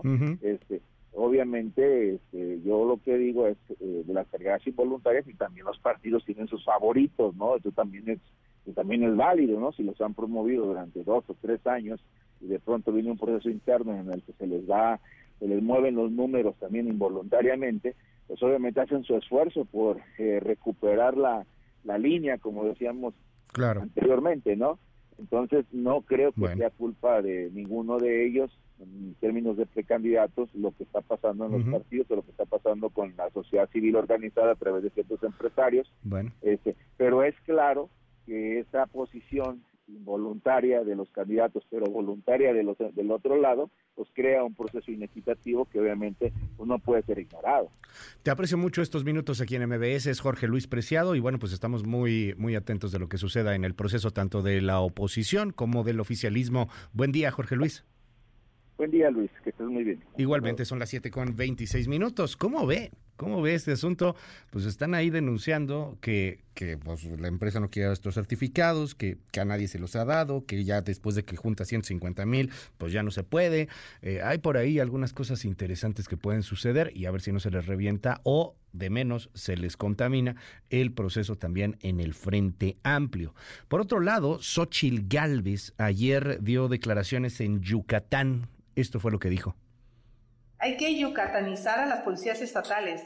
Tienen becas para los hijos en cualquier escuela privada, tienen fondo de vivienda, o sea, tienen una vivienda, y esos policías se van a comprometer porque la hija está becada en una universidad, porque la hija, porque la familia está pagando la casa. Entonces, tienes que tener policías motivados, bien pagados, con seguridad social. Eh, sí tenemos que hacer un esfuerzo de pagarle bien a la policía, porque si no, no va a haber manera de competir al crimen organizado con los policías. Bueno, son las 7 con 27 minutos y la prensa que trae. Intelite reporta la cobertura mediática de los temas del día. 1. Ay, nanita. El Sol de México, primera plana. Zapatistas dispuestos a retomar las armas. Milicianos señalan prácticas como el reclutamiento forzado de jóvenes para sumarlos a las organizaciones criminales. Desde Guadalupe Tepeyac, eh, Pedro y David, milicianos del Ejército Zapatista del ZLN, se van directo y dicen, estamos ante una eminente guerra civil en Chiapas por los constantes ataques a las bases de apoyo del ZLN. Estamos dispuestos a tomar de nuevo las armas ante estas agresiones. No nos podemos quedar con los brazos cruzados viendo cómo grupos criminales en colusión con los gobiernos federal y estatal asesinan a nuestras familias. Está fuerte la entrevista publicada hoy en la primera del Sol de México, una entrevista que hace Ernesto Muñoz y Rivelino Rueda, dos periodistas del Sol, que son enviados especiales y en donde platican ampliamente, sin tapujo, de manera muy, muy franca, con milicianos del ZLN, en donde vas sintiendo lo que dice el, el miliciano, el integrante del Ejército Zapatista de Liberación Nacional, no los líderes necesariamente. Es, es una entrevista del pulso del, del ZLN. Por eso interesante y por eso toma mucha mayor fuerza. Porque no es que, venga desde un liderazgo, sino desde los que están, pues digamos, relativamente en medio, abajo en la organización. Ahí denuncian pues cómo los narcos los están atacando, cómo ellos están dispuestos a defenderse, cómo el ejército no hace absolutamente nada, cómo sienten también que se cayó la esperanza que podía haber tenido algún gobierno. El STLN nunca ha tenido esperanzas en gobiernos, pero pues si bien la llegada de la izquierda podía haber sido un vientecillo de frescura dentro de estas eh, luchas y, pues no fue así, terminaron más bien eh, decepcionados de lo que ha pasado con López Obrador. Entonces, échele un ojo, no, no es, no, no se desperdicia, no tiene, no tiene desperdicio eh, esta entrevista a la que hoy, pues con toda razón, le dan la primera plana. Dos. No hay medio gringo y gran parte de los medios internacionales que no tenga en la primera plana a Donald Trump. Por ejemplo, el diario El País, no es medio gringo, es de España. La campaña de Trump volverá, desmantelará el Estado profundo y llevará a Biden ante la justicia, porque ahora Trump dice, yo quiero meter a Biden a la cárcel.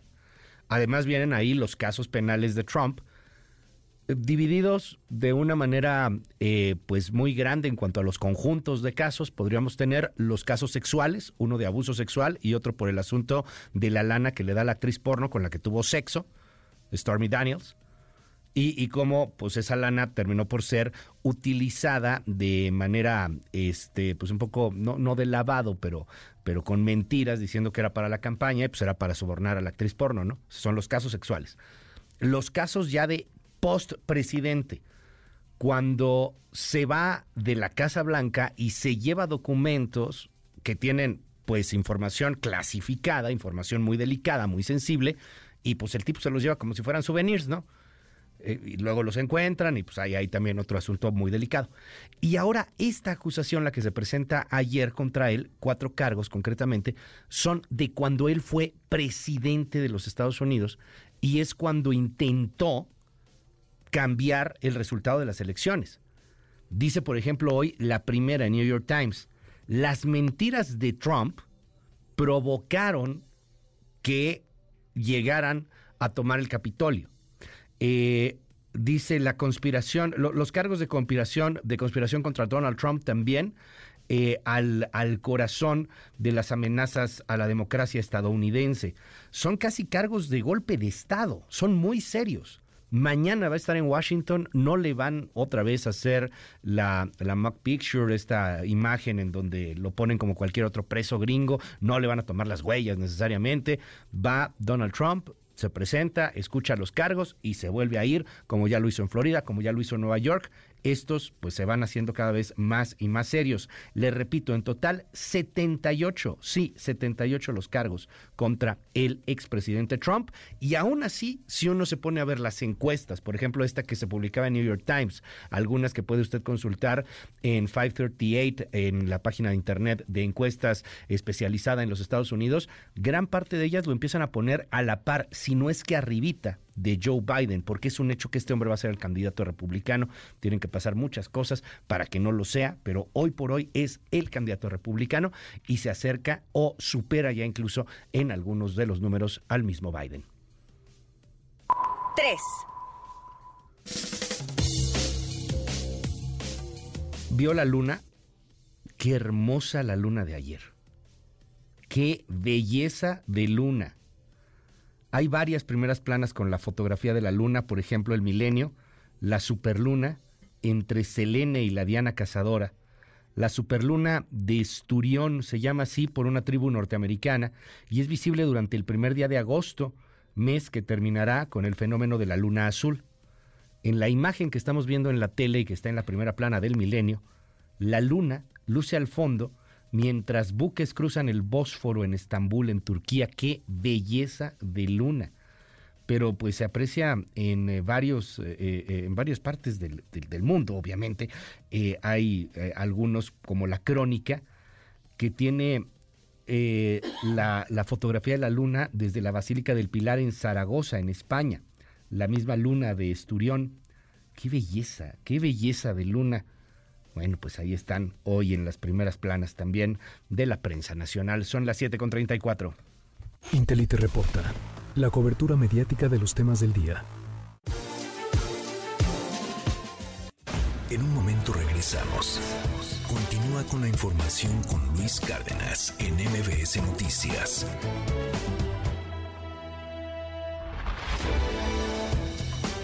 Estamos de regreso. MBS Noticias con Luis Cárdenas. Continuamos.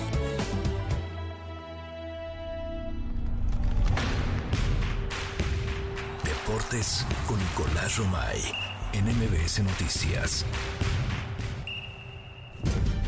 Hola Luis, ¿cómo estás? Me da muchísimo gusto saludarte. Buenos días para ti, para toda la gente que está con nosotros. Sorpresas en el Mundial Femenil de Nueva Zelanda y Australia. Pues Jamaica y Brasil empataron 0 por 0 y con ese resultado Jamaica clasifica a los octavos de final y la selección de Brasil queda eliminada. Eliminada del torneo. Entendemos perfecto que Brasil siempre es potencia, que Brasil siempre es una selección que tanto varonil como femenil tiene una responsabilidad importante de ser protagonista. Bueno, pues en la Copa del Mundo Femenil quedan fuera. Francia clasificó con 7 puntos, Jamaica 5 puntos y Brasil se quedó en la orilla con 4 unidades. Panamá en el mismo grupo tuvo 0 puntos. Vaya sorpresa, no lo podemos negar, vaya sorpresa en la Copa del Mundo femenil porque Brasil representa muchísimas cosas hablando de, de fútbol. Y rápidamente, Luis, también te quiero platicar de la League's Cup porque ya están las fechas y los horarios de los partidos de 16 de final. Miércoles 2 de agosto, hoy tenemos Inter de Miami contra Orlando City a las 6 de la tarde, Los Ángeles contra Juárez a las 8 y media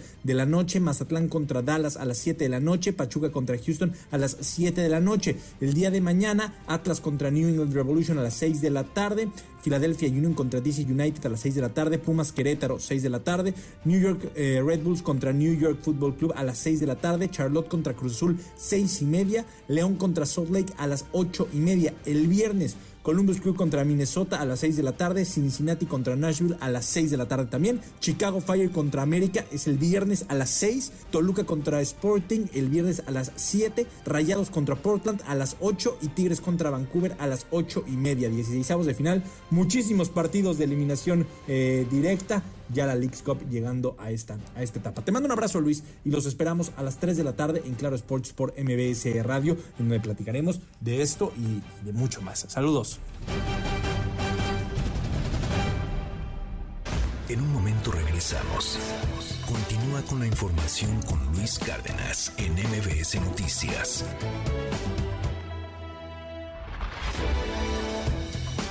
Ya estamos de regreso. MBS Noticias con Luis Cárdenas. Continuamos.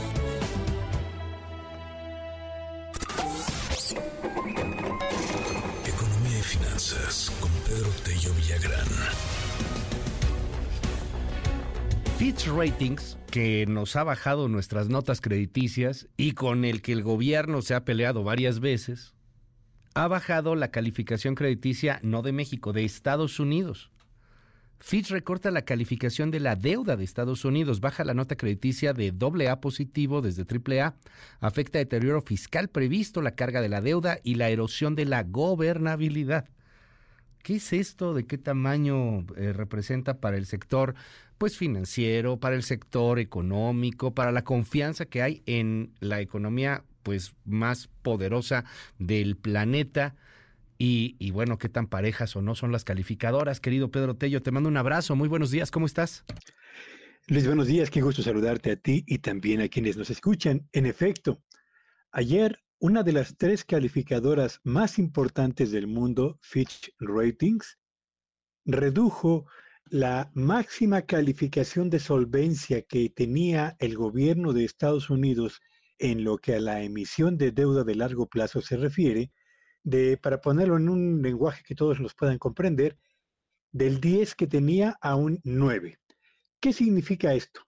Significa que, en opinión de esta calificadora, aun cuando los bonos de deuda que emite el gobierno de Estados Unidos cuentan con la garantía casi, subrayo, casi absoluta de ser pagados en tiempo y en forma, es decir, al término del plazo que se ha contratado o que se ha pactado inicialmente y con los intereses que también se definieron en el contrato correspondiente, pues a pesar de que siguen siendo bonos de deuda que cuentan con absoluta certeza de que serán pagados en tiempo y forma, lo cierto es que en Estados Unidos hoy hay motivos de preocupación que eh, en el caso de esta calificadora llevan a subrayarlos a los potenciales inversionistas en bonos de deuda de Estados Unidos.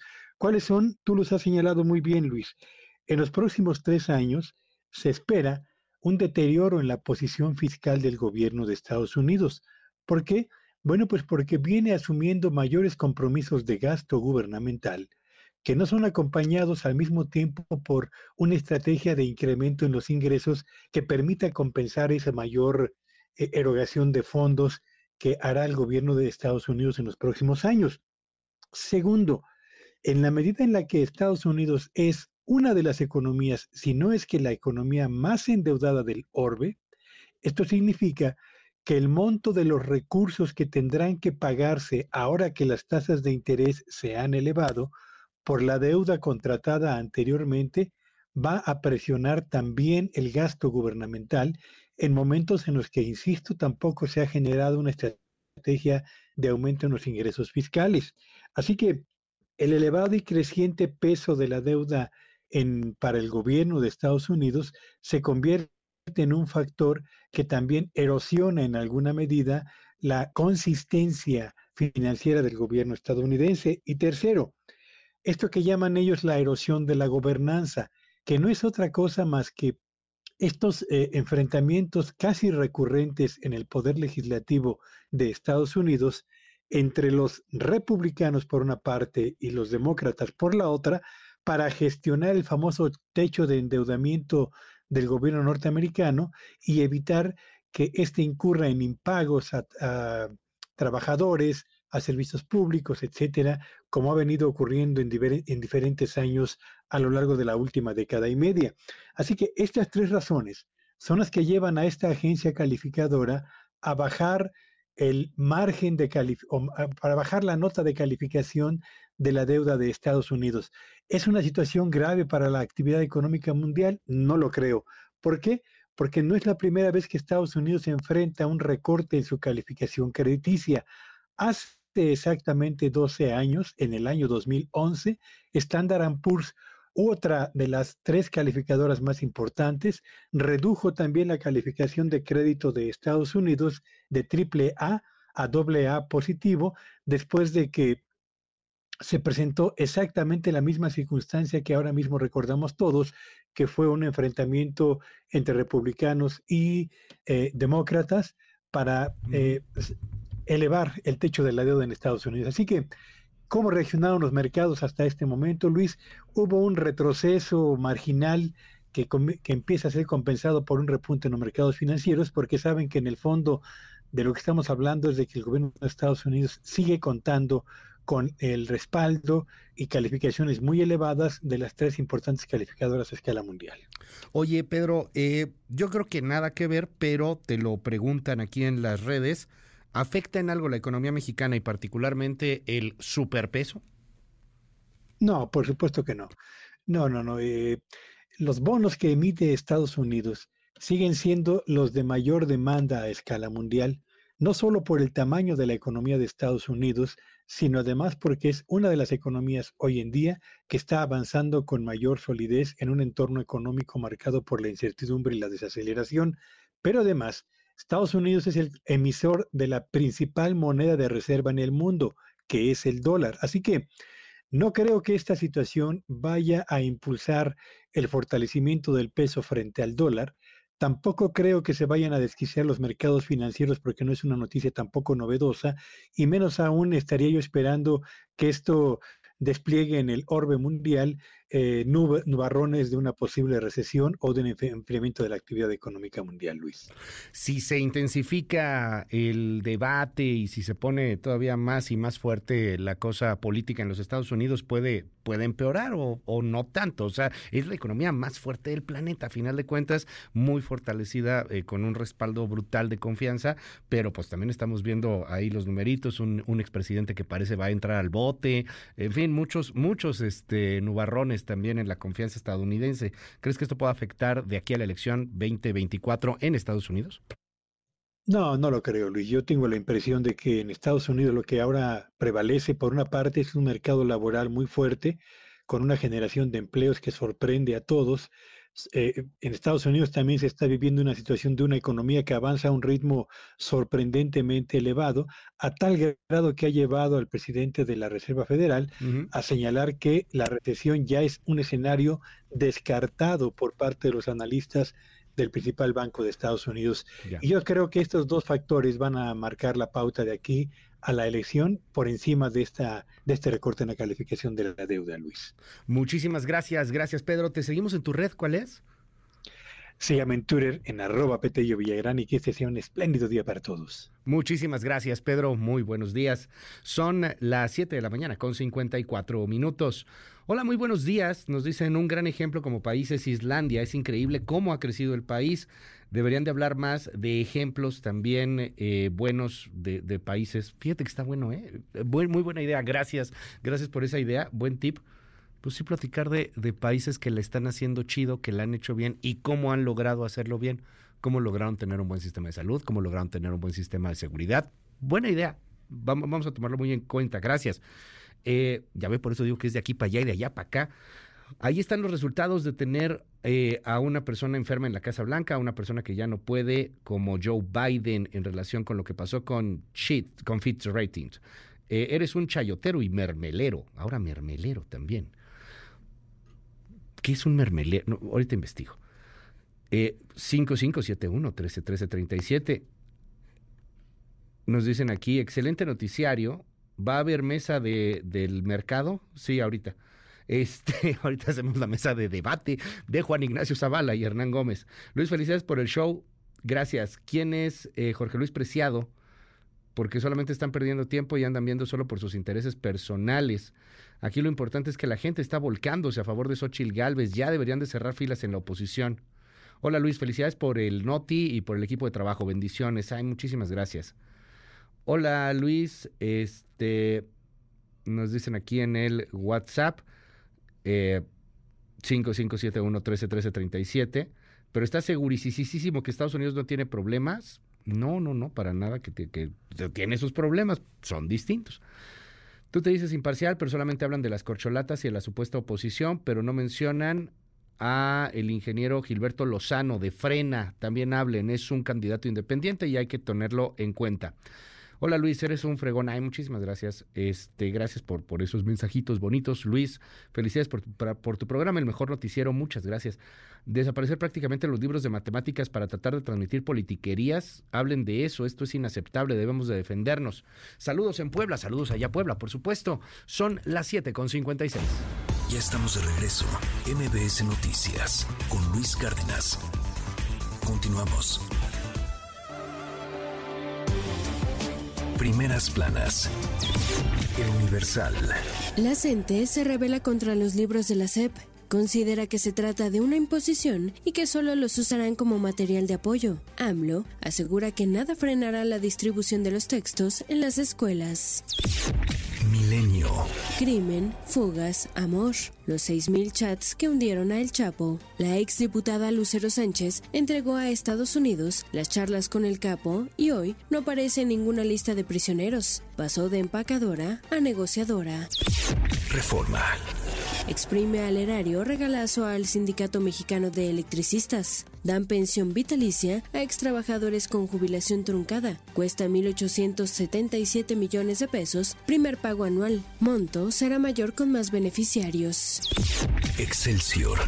Los alimentos dan respiro al bolsillo. Precios suman tres meses a la baja. En julio, comprar los 33 productos básicos en la dieta de los mexicanos costó 1.9% menos respecto a junio, una baja ligada al comportamiento de la inflación. Animal político. Consejería Jurídica de Presidencia ataca a Xochil Gálvez y la oposición por ley contra fentanilo. La jornada. Comando ataca sede policíaca en el norte de Chiapas. Grupos del crimen organizado se disputan partes del territorio. AMLO. El financiero. Suben ingresos por remesas en dólares, pero bajan en pesos. Flujos de migra dólares crecieron 8.3% anual en junio. Superpeso tiene efecto adverso en familias receptoras. El economista.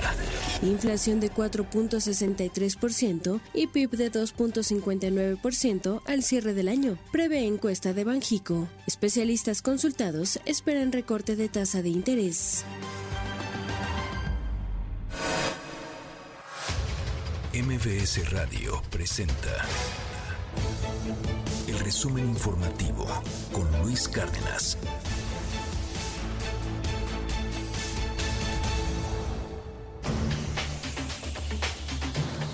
Son las 8 en el centro de la República Mexicana. ¿Cómo estás, Coco García? Buen día. Luis Cárdenas, buen día, buen día al auditorio. Les comento que desde Palacio Nacional el presidente Andrés Manuel López Obrador pues presumió que según una encuesta de Mendoza Blanco y Asociados, 84% de la población aprueba su administración a pesar de los constantes ataques de la oposición. Escuche.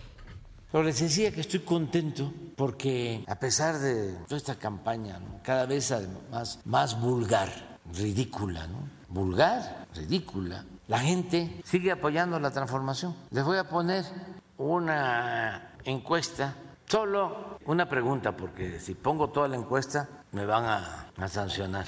Solo les voy a poner una pregunta de, porque amanecí con ganas de tirar aceite. ¿Aprueba o desaprueba el trabajo realizado hasta ahora por el presidente? Pues es lo más alto, como debe, debería de estar abajo, porque ya vamos de salida. Yo creo que está cuchareada, 84 contra 12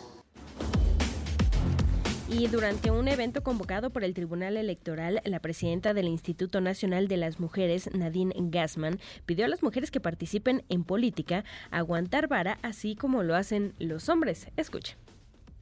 Por no me lo tomen a mal, ¿no? Porque voy a decir una cosa que es políticamente incorrecto. Hay una parte de la política que no es violencia, que es que la política híjole, me están grabando, es pinche, y pues así es. Porque hay que entrarle a la política, porque hay que hacer bien el trabajo, porque hay que aguantar a veces vara. Y el fiscal general de Coahuila, Gerardo Márquez, dio a conocer la detención de Alejandro N., alto mando del cártel del noreste, implicado en los recientes enfrentamientos en el municipio de Hidalgo, que dejaron dos policías muertos y seis lesionados, además de otros incidentes ocurridos en la región tenemos a disposición del Ministerio Público a una persona de sexo masculino de nombre Alejandro N., a quien se le atribuye una coparticipación en dichos eventos. Esta persona tiene que ver con un rango alto en relación con el grupo delictivo que ha ingresado en diversas ocasiones a la localidad, a la región norte. Finalmente, el Luis Auditorio les comento que Perú por fin recibió la presidencia pro tempore de la Alianza del Pacífico, luego de que Chile la presidiera debido al rechazo de México a cederla tras el encarcelamiento del expresidente peruano Pedro Castillo.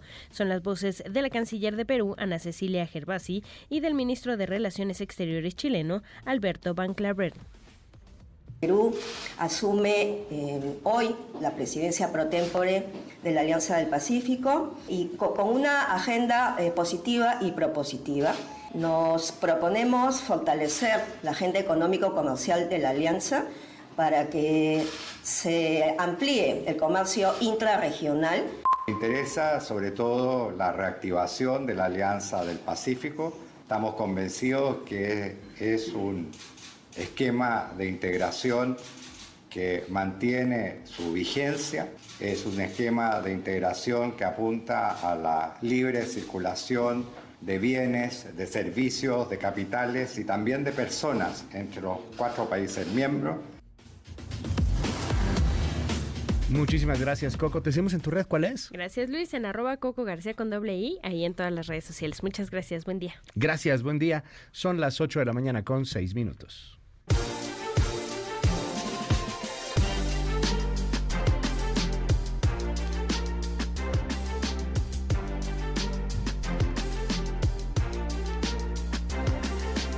8 con 6 minutos. Me voy a una breve pausa y regresamos con mucho más aquí a MBS Noticias. En breve, nuestra mesa de debate con Juan Ignacio Zavala y Hernán Gómez. En un momento regresamos. Continúa con la información con Luis Cárdenas en MBS Noticias. Ya estamos de regreso. MBS Noticias con Luis Cárdenas. Continuamos.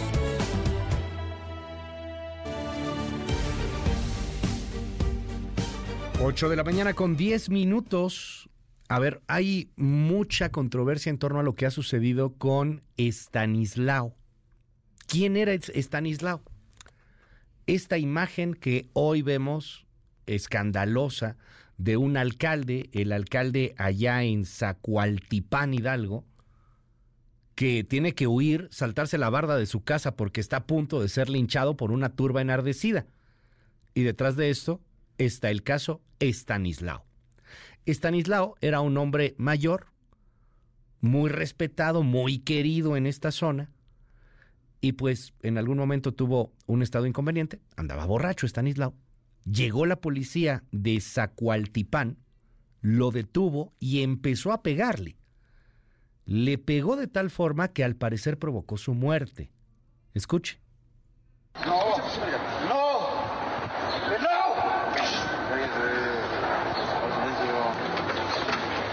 pegue. Estamos grabando, ¿eh? No se va a tocar, güey. Estamos grabando, pegue. Estoy grabando, estoy grabando. No, pero desde que lo vi, que lo agarraron, le pegaron. Aquí te estoy grabando, padre. Lo detuvieron porque lo encontraron borracho. Subieron este, los videos de, de cómo lo trataron, le, le, dieron golpes en la cabeza y lo subieron a la patrulla a puras patadas. Se encuentra el señor que los policías golpearon ahí por el asadero. Así está el señor, así acabó por esa golpista. Por favor, hagan viral este video para que esos cabrones paguen por lo que hicieron. Bueno, pues una turba enfurecida el día de ayer saqueó, vandalizó la casa del alcalde, del alcalde de Zacualtipán, allá en Hidalgo, por la muerte de Estanislao. Esta pieza es de Marco Cabañas. Luis, buenos días, buenos días al auditorio. Tras la muerte de un ciudadano a consecuencia de los golpes recibidos durante una intervención de la Policía Municipal de Zacualtipán en el estado de Hidalgo, pobladores se manifestaron de forma violenta, donde además de incendiar a la alcaldía y a una patrulla, también lo hicieron con una camioneta y la casa del alcalde Edgar Moreno. La semana pasada, Etanislao, un hombre de la tercera edad, fue detenido por la policía y aunque lo liberaron posteriormente, fue internado en un hospital por diferentes molestias a consecuencia de los golpes recibidos. Este fin de semana falleció y el lunes se registró una manifestación que derivó en actos violentos. Te comento que por estos hechos iniciaron tres carpetas de investigación por parte de la Procuraduría General de Justicia de Hidalgo. Escuchemos a Santiago Nieto, encargado de la Procuraduría General de Justicia. Tenemos tres carpetas de investigación, todos están relacionados por un lado con abuso de autoridad por parte de los, policías municipales, que finalmente hay, eh, se público un video, la Procuraduría empezó de redes sociales y la Procuraduría empezó de oficio la carpeta de investigación por el eventual abuso de autoridad. La primera carpeta de investigación tiene que ver con el abuso policíaco, la segunda es por la muerte de Tanislao y la tercera es por los disturbios registrados, asimismo por las agresiones en contra del presidente municipal y su familia. Escuchemos. Y una tercera carpeta se inició con motivo de pues las agresiones que se vio por traje a la autoridad, por daños en la propiedad, las, las agresiones que sufrió tanto el presidente municipal como sus familiares eh, por los, las protestas que se presentaron durante estos días. Ya, tuvimos, ya hubo comunicación con él, ya eh, hubo eh, contacto con el coordinador que se encuentra en la agencia de, de Te comento Luis que tras los hechos la calma ha regresado al municipio con la promesa por parte de las autoridades que este caso no quedará impune. Es mi información, muy buenos días. Estaremos dándole seguimiento a esto que ocurrió allá en Hidalgo. Qué fuerte la turba a punto de linchar al alcalde y bueno, pues en, en, vendetta, en reclamo por este abuso policial en contra de don Stanislao. Cambiamos abruptamente el tema. La Secretaría de Educación Pública informó que no ha sido notificada oficialmente del requerimiento de amparo mediante el cual eh, pues no deberían de estar distribuyendo los libros de texto. La titular de la SEP, Leti Ramírez, informó que hasta ahora no han recibido el papelito, la notificación oficial, y como no han recibido el papelito, como no tienen la notificación, pues ellos van a seguir distribuyendo estos libros de texto, libros de texto extremadamente polémicos en donde hasta la CENTE misma ya está en contra. Escuche a la secretaria de Educación. La Secretaría de Educación Pública ha cumplido escrupulosamente con el desahogo de los requerimientos judiciales y, en observancia al principio de legalidad, les informo que estamos en tiempo, en forma y en condiciones de publicar los programas de estudio definitivos que constituyeron la base para la elaboración de los nuevos libros. No hemos sido notificados oficialmente del requerimiento de amparo al que se refieren hoy los medios de comunicación masiva. En cuanto esto suceda, se implementará el mecanismo legal correspondiente para atender dicha notificación. Los nuevos libros de texto gratuitos son el resultado del trabajo solidario de miles de maestras y maestros innovadores. Las y los estudiantes aprenderán desde una perspectiva humanista, científica, de igualdad de género, diversidad, justicia social e inclusión. Inclusión, inclusión, yo insisto que no hay mucha porque no invitaron a los padres de familia, tampoco invitaron a varios maestros, no invitaron a especialistas, de hecho todos los que contribuyeron a los libros de texto, o la mayoría de los que contribuyeron, pues fueron más bien eh, sin pago, fueron pro bono, pero ya platicaremos más, más adelante sobre, sobre ese asunto. La oposición, pues está en contra de los nuevos libros de texto. Escuche a Jorge Triana, a Kenia López Rabadán y a Ana Lilia Herrera. Nunca habíamos visto que con un cinismo del tamaño que vemos en este momento se quiera inyectar esta basura ideológica a nuestros niños y a nuestros jóvenes. Porque eso es basura ideológica. Es completamente eh, eh, eh, irracional, por supuesto antipedagógico, el querer imponer una ideología, el querer imponer una verdad, cuando lo que tenemos que hacer es generar la conciencia crítica, pensamiento crítico y enseñar a los niños y a los jóvenes a dudar. Hay que decirle a México que tenga mucha precaución con lo que sus hijos van a leer, porque López Obrador está obsesionado por hacer niños mediocres. López Obrador está obsesionado por hacer niños que no puedan competir y ganar, porque en realidad lo que López Obrador quiere es una generación de pobreza mental para manipularlos en las siguientes elecciones. Eliminar estos contenidos de ciencias, español, matemáticas, biología, entre otras materias, es robarles su pensamiento lógico y crítico, es robarles la oportunidad de aprender desde las bases, es robarles los conocimientos que requieren para su desarrollo académico y su formación técnico profesional, es mutilar su aprendizaje, es robarles una educación con futuro. Bueno, le cuento que la senadora morenista Marta Lucía Micher, Malú Micher, rechazó que sea necesaria la presencia de la titular de la SEP. No van a dejar que vaya a comparecer. Así la defendió. Es un momento, si tuviese que hacerse, de tomar en cuenta algunas opiniones, pero no para echar para atrás unos libros de texto y además almacenarlos, pues me parece que es una omisión y además es un acto absoluto de engaño, porque si no les gustan algunos temas, pues no los dan ya, pero es un gasto, es un trabajo, es una expertise que se está manifestando en esos libros. Mí me parece que tanto como llegar a embodegarlos es demasiado. Bueno, por otro lado, el IMCO, luego de revisar el nuevo plan de estudios, o lo que hay del nuevo plan de estudios, porque faltan todavía muchas publicaciones, el IMCO señala que esto representa un retroceso para la educación y la generación de talento, que estamos creando niños mediocres, ciudadanos mediocres. El INCO advirtió que los riesgos detectados podrían empeorar el rezago y la deserción escolar que desde 2020 ocasionó la pandemia, así como también entorpecer el avance de secundaria a media superior. Son las 8.19. Un respiro, ¿no?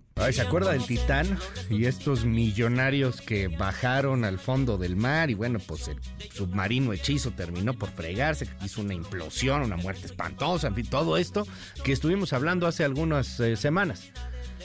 Pues ha hablado nada más y nada menos que uno de los dueños de esta empresa de Ocean Gate, que pues ahorita está en una situación espantosa. Obviamente los pocos inversionistas que habían se han salido, nadie quiere meterle dinero a Ocean Gate, pero habló el cofundador de Ocean Gate, se llama Guillermo Sondlane, y ahora dice, ya olvídense del Titán, tenemos nuevos planes para esta empresa. Quiere llevar para el 2050 a los seres humanos a Venus. Tal cual. Oye, no pudiste ni siquiera con un tour al Titanic, que de por sí se veía muy arriesgado, terminaste matando a gente. No, pues ahora quiere llevar a mil personas para el 2050 a Venus. Y los humanos soportarían la densidad de Venus. Sí, sí, sí, sí, porque con lo que aprendimos del Ocean Gate, con lo que aprendimos del Titán, hay tecnología para desarrollar y en el 2050 poder tener una nave espacial que vaya a Venus. Cómo no. Las 8 con 21 minutos, regresamos con más. Le tengo información ahí en nuestras redes sociales si quieres saber más sobre este tema del Titán. Y después de la pausa, la mesa de debate con Juan Ignacio Zavala y Hernán Gómez. Regresamos. En un momento regresamos. Continúa con la información con Luis Cárdenas en MBS Noticias. Ya estamos de regreso. MBS Noticias con Luis Cárdenas. Continuamos.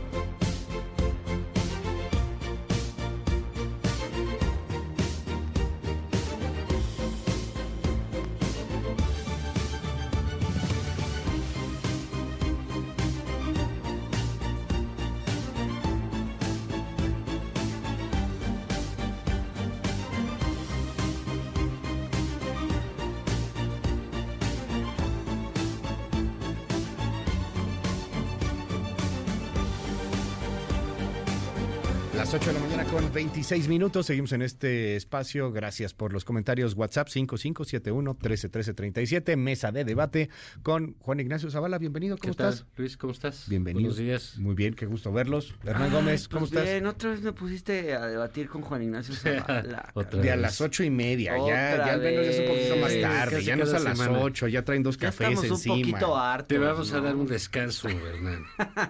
Ya te vas de vacaciones Para que unos te días. Prepares. sí, Juan Ignacio, sí, Sí, está bien, hombre. ahora sí. Pero además, ¿saben qué? Lo que decíamos ahorita fuera de aire, como que no hay tantos temas. O sea, Pues sí es se siente el- lo mismo de las corcholatas veranazo. que ya están así de Yo, allá. yo creo que se equivocan. Yo Sa- creo que sí hay temas. Sí, pero ¿sabes qué? Ahí sí hay una... Pero como son a favor del gobierno, no los quieren decir ¿Cómo va a ustedes. haber ¿Cuáles temas a a favor favor de de sus imbéciles? Como hay ¿De buenas dónde- de dónde noticias, como las últimas Co- cosas que han que- pasado, son buenas noticias. como los libros de dicen no hay texto, tema, la porque para ustedes no hay tema, no, es- pues no hay claro que tema no hay contra nota. AMLO. Incluso para ustedes no hay tema el contra AMLO. presidente se la pasa hablando de Xochitl y de Fox. Y, y, bueno, no sé. Debería dar sus conferencias desde allá, desde el- las momias de Guanajuato, desde una rueda. Se la pasa hablando ¿Por del desde pasado. las momias de desde el pasado Ah, todo el ok. tiempo. Todo el por tiempo panista. está, Fíjense eh, que está no. en eso. Fíjense que en estos días no ha sido así. Déjame, déjame nada más decir una cosa que a, a mí me ha llamado la atención. Pues esto sí es típico, el- como que el, vacío de verano, ¿no? Que se Sí. da de las vacaciones, los niños. Sí, julio y agosto escuelas, siempre es baja Pues la- se la van. información. Sí, ¿verdad? Se, Sí. se- Sí. se pierde muchísimo, ¿no? Lo que es muy sorprendente es que ambos, ¿no? Tanto el, el frente opositor como Ujú. las corcholatas hayan decidido que sus tiempos de campaña eran estos cuando hay menos Sí, cuando nadie cuando pela. hay menos atención, ¿sabes? O sea, porque la gente está, incluso si no, no- no estás de vacaciones, etcétera, la gente está en otro mood, está en otro, Sí, claro. otro asunto. Y aquí, pues, sorprendentemente escogieron ese... Qué- ese- qué bueno, ese- porque ese o no periodo, tan ¿no? Sorprendentemente. no sé. O no tan sorprendentemente. Yo creo que el presidente no quería que se agarraran duro las corcholatas. Y quería que fuera una cosa así como. un- Perdida. Pues sí, que no generara demasiada controversia el asunto. Ni entre ellas se generara mucha controversia. Pero es cierto, digo. Para regresar en septiembre ya con él o la candidata. Y, Y ya arrancar septiembre, eso último tercio del año, ya con la candidata, ¿no? Va a ser la O sea, ¿por candidata. Va a ¿Crees que ser la Claudia? candidata, es obvio, ¿no? ¿Qué te dice ¿No- que no vaya a ser que Claudia? Todo. Adán Augusto con sus éxitos en campaña vaya... Bueno, a mí me gustaría Adán que Augusto Noroña- comparó a al, mí me al gustaría que presidente Noroña con Lázaro. sorpresa. ¿Cómo ¿Escucharon cree- eso? eh? ¿Con Lázaro qué? Con Lázaro, el de la Biblia. ¿Cómo crees? Tenemos el audio de Adán Augusto López. A ver, es que eso está buenísimo. ¿Tú lo escuchaste? No. Ayer Adán Augusto lo comparó con Lázaro. Dijo que le dio un infarto, pero que de alguna otra cuestión divina había podido levantarse a los 21 días y formar la transformación. O sea, ya la cosa está de este Y tamaño. viene Mira, en su libro la historia. ¿de Adán? Recientemente publicado. ¿No sabían que Adán publicó un libro? No, crees? a ver, ¡Qué fuerte! a ver, bueno, escucha a Adán Augusto López. A ver, A ahí ver. va. Antes de que se votara la reforma energética, el destino quiso que Andrés Manuel López Obrador le diera un infarto. Y otra vez decían, ya está acabado. Este ya no va a volver a caminar. Ya el sol le hace mal, ya no va a seguir recorriendo el país. Y entonces, 20 días reposó entre el hospital y su casa. Y al día 21, como la parábola de Lázaro, Andrés Manuel se levantó y anduvo y se puso a recorrer el país. Y ahora sí, a fundar Morena. Bueno, y dices que va a sacar un libro, Adán. Ya sacó ¿Ya sacó? en Porrúa.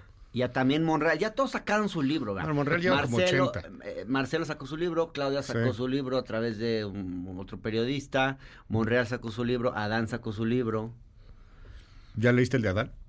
No, el de Adán no he tenido el gusto. Pero el de Monreal leí varias partes. Sí. Pues. Pues es un libro. bueno, ¿Y el de Adán lo escribió Adán? El de Adán no sabemos. Es, es un libro No sabemos. político, el de Monreal sí, ¿eh? erótico. ¡No manches, no! Qué Yo creo que es de las cosas más terribles que ha pasado con, para mí, con un personaje político últimamente es... Bueno, lo de Monreal, cuando él dijo yo prefiero ser nada que el presidente, dices, híjole, que caray, y pues ya consiguió su mérito y no es nada, ¿no? Sorprendentemente, porque hace un año hablábamos mucho de él, ¿no? Era necesario hablar de él. No, Y- no y a- creo que no sea nada. Y- ¿eh? y- bueno, él dijo... Yo creo que todavía está. puede ser un serio competidor Monreal de la Ciudad de México. Ah, está bien. Y luego está Adán Augusto, que era el, el primer puesto político del país, que digamos, sorprendió a muchos su capacidad política, su, su mano izquierda, su, digamos, esta idea que había de que él arreglaba todos los entuertos. Y pues decidió ser candidato a la presidencia y es puro escándalo. Unos uh, metieron un lío de faldas verdaderamente asqueroso. Con y el- grotesco. el asunto ¿no? este, Con con una Chávez, jovencita, la vocera. O sea, de todo mal, todo de quinta, todo de Bueno, cuarta. Andrea O sea, Chávez ha dicho que ella no tiene nada que ver con no, está bien, y está bien, y tienen derecho a hacer su vida, pero que no quiera ser eh, presidente o candidato a la presidencia, Y de todas maneras, pues, ¿qué creen que esos escándalos no se saben? que esos, esos- De veras, increíblemente eh, vulgar el asunto. Después, pues, que si sus relojes. Después, que Pues si sus espectaculares.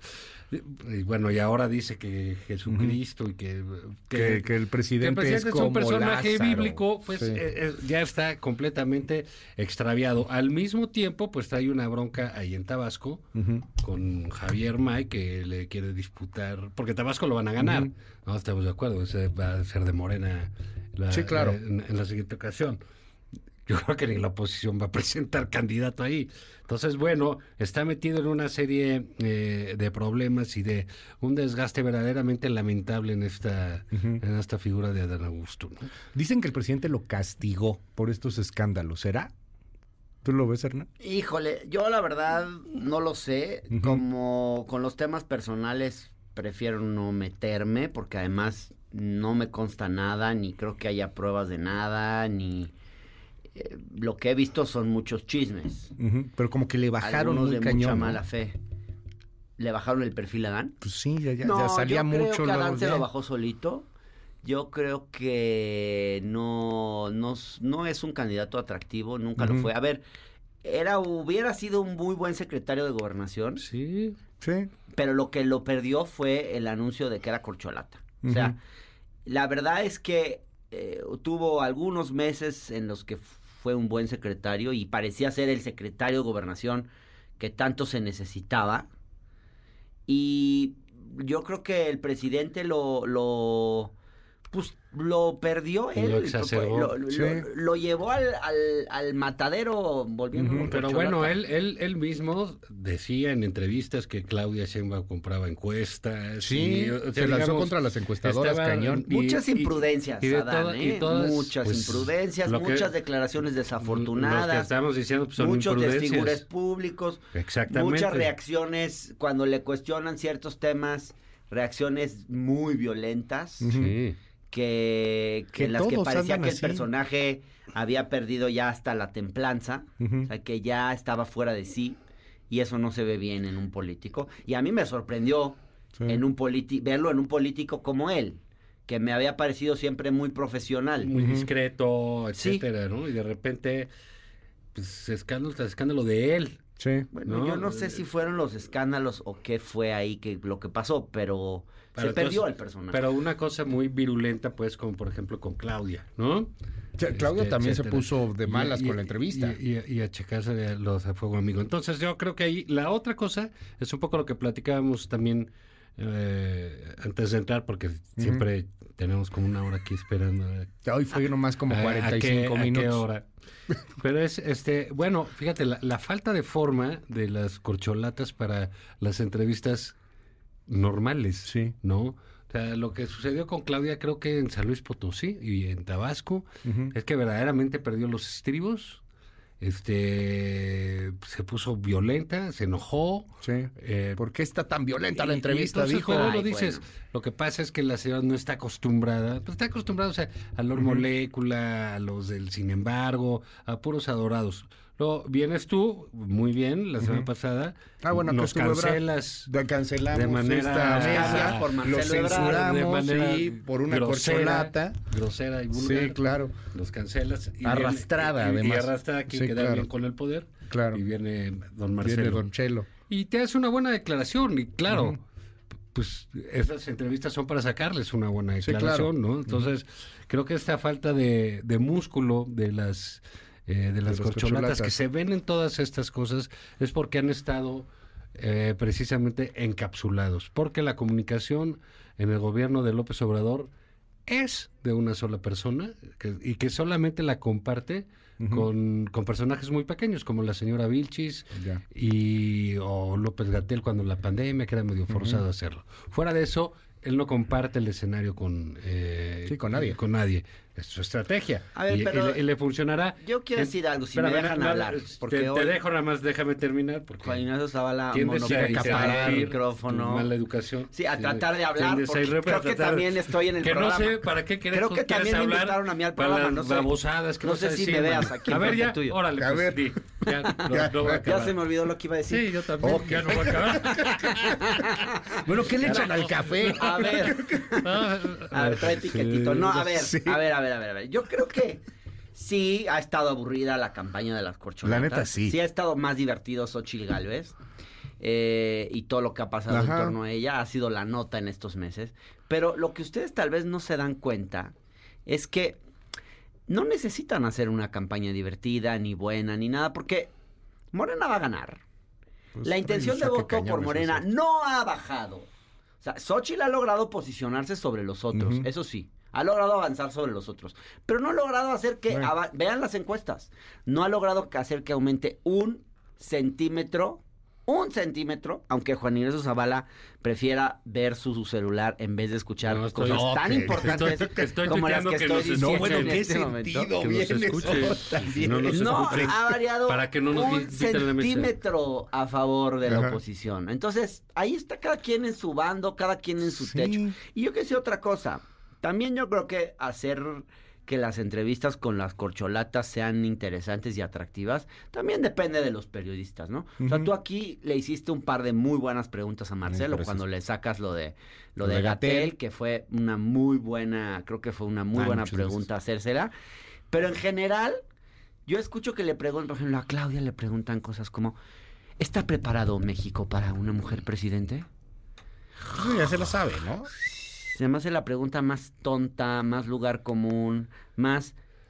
Todo el mundo se la hace, pues ya tiene una respuesta ensayada. Hay que tratar de descolocar un poquito a los entrevistados, hacerles preguntas un poquito Por más pero incómodas. tiene que ver Ese con- de Tabasco la agarró bien, porque además. De iba- multimedios. era incisivo y yo creo que Claudia decía, ay, un periodista de Tabasco, no, ma- no Sí. estoy con Denise Merker, Ajá. no se va a poner, no se me va a ir al cuello. Y lo que la sorprendió a Claudia es que, Tipo pues, muy que un informado, periodista ¿no? Sí, claro. desconocido fuera un tipo súper bien informado que- No, y además con carácter incisivo. Oye, ¿quién pagó los espectaculares? Por, por eso. Sí, no, no, no, la verdad la pregunta era legítima y correcta y yo creo que Claudia sí, O sí sea, no, perdió un Están acostumbrados de... a preguntas de por qué eres tan austera y cosas de esas. Sí, claro. Como No, yo, hace- yo, yo creo que Claudia, yo creo que ella, ella está consciente de que la regó. Ya. Seguramente, yo vi su agenda ese día, no sé si se fijaron, pero sí. tenía 457 entrevistas, le habían puesto Pues sí, su equipo de bien. campaña, pues no se piensan que es un robot, le habían puesto Bueno, siete entrevistas seguidas, no sé Ni cuántas,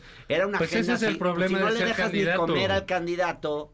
Sí, pero también hay que saber hacer agendas. Si no le, po- no le pones ni horario Ah, de qué comer al candidato. Ah, si no sabe ni pues hacer también el candidato agendas, de repente se estresa y pues no- suelta alguna no- cosa no porque está estresado. No sabe ni siquiera Y hacerle la agenda me- y y quiere ser algo. presidenta. Le regó en esa entrevista. Ay, ay, ay, a ver, a ver, a Le regó en esa entrevista, pero, pero perdón.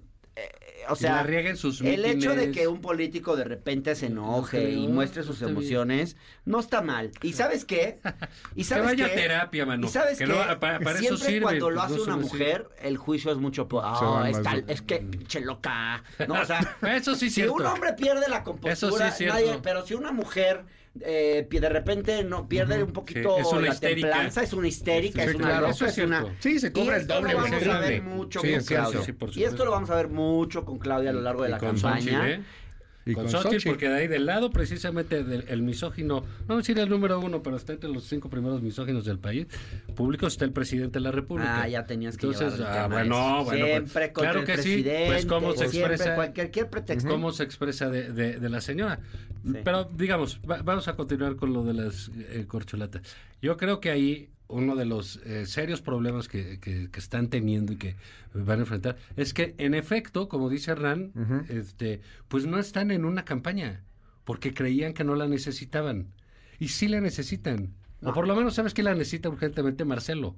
Sí, claro. Marcelo si quiere, Marcelo sí dice que tiene que contrastar. Sí, porque todo Les parece... quedan unas semanas, ¿eh? Yo creo que Nada. si, si hacen un levantón de dos semanas, Una, dos, les puede tres, jalar muy bien. cuatro semanas. Porque su elección, si no me equivoco, es el 6 de septiembre. Sí, cuatro semanas. Que, que imagínate que este, el, presidente, qué nervioso, no va a dormir el 5, ¿no? Dice, "Ay, ¿Quién ya- vaya? ya ¿Quién será? ¿Quién será? elegir". Y eso va a ser el 6. El 3 es la de...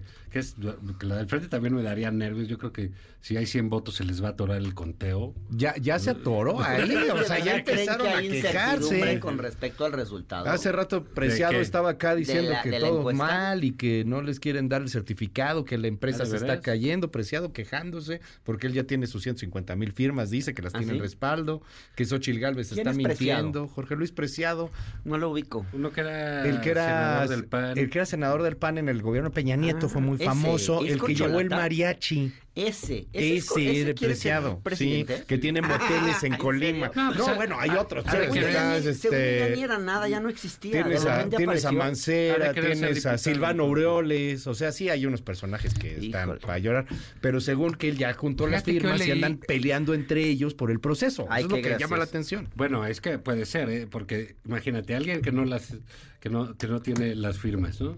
Yo sí creo que Xochitl... que las tiene. ya las tiene. Creo que Beatriz y Enrique Lamadrid no van a batallar para tenerlas, o Santiago tampoco.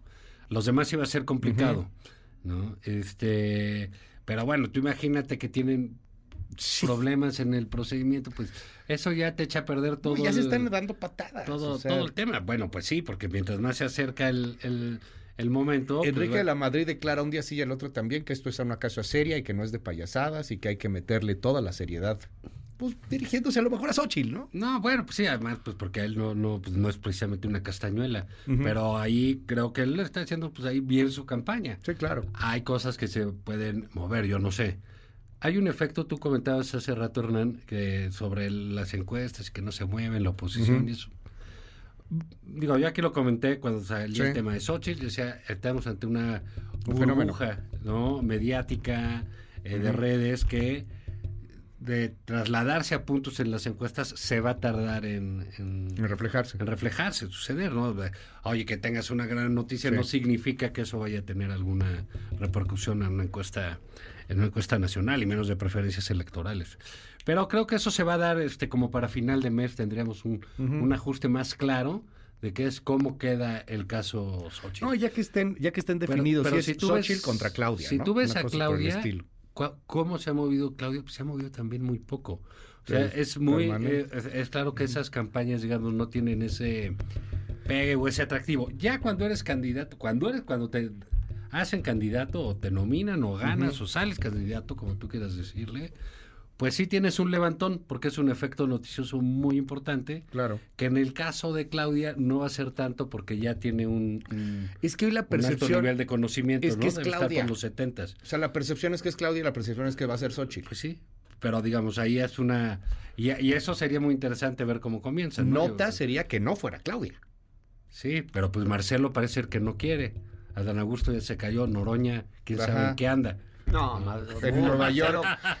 Marcelo, recibiendo que mil quiere. dólares. Marcelo, claro que quiere. Marcelo, claro que quiere y pues, bus- bus- bus- buscaría ahí empatar algo, pero no hay... Lo que es interesante. Mientras Claudia no ceda, O sea, nadie está esperando una sorpresa, es a lo que voy. O sea, Lo que es interesante, alguien espera, hablaba "Ay, con no va a ser Claudia. Hablaba yo correcto. con un encuestador el otro día y me decía, pues que el fenómeno Xochitl lo que ha hecho en todo caso es debilitar a Marcelo. Porque la gente que decía, eh, ay, no me gusta mucho AMLO, pero voy con Marcelo, pues ahora dice, no me gusta AMLO, voy con, Voy con Xochitl. Entonces, ha desinflado a Marcelo como el posible referente de los no obradoristas. Sí. Ya no necesitan de Marcelo, ya pues ya ven mejor a Xochitl porque además dicen, pues tienen claro que está del lado anti-AMLO más claramente, entonces de los buenos. Pues sí, en- o de los que se creen buenos.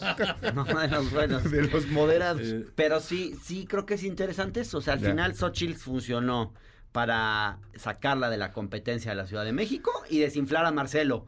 Oye, muy buen cálculo del presidente inflar a Xochitl siendo así. Y hay un momento Logró en el dos que... muy buenos Pues, propósitos. la neta creo que sí de alguna forma porque sabes que como a la cuarto, quinto, sexto día de estar cubriendo el tema Xochitl y Corcholatas ya también empieza a sentirse una especie de hartazgo. No, bueno, ahí lo que es, hay. bueno, lo ¿qué que- más hay? Lo que yo creo que hay. O y sea, que es Xochitl, Xochitl, bueno, ¿y ahora qué? Pero lo que es complicado para Xochitl es lo que hace el, presi- Mantenerse. el presidente, ¿no? Que es eh, eh, ponerle una serie de Sí. negativos cuando ella apenas va a crecer.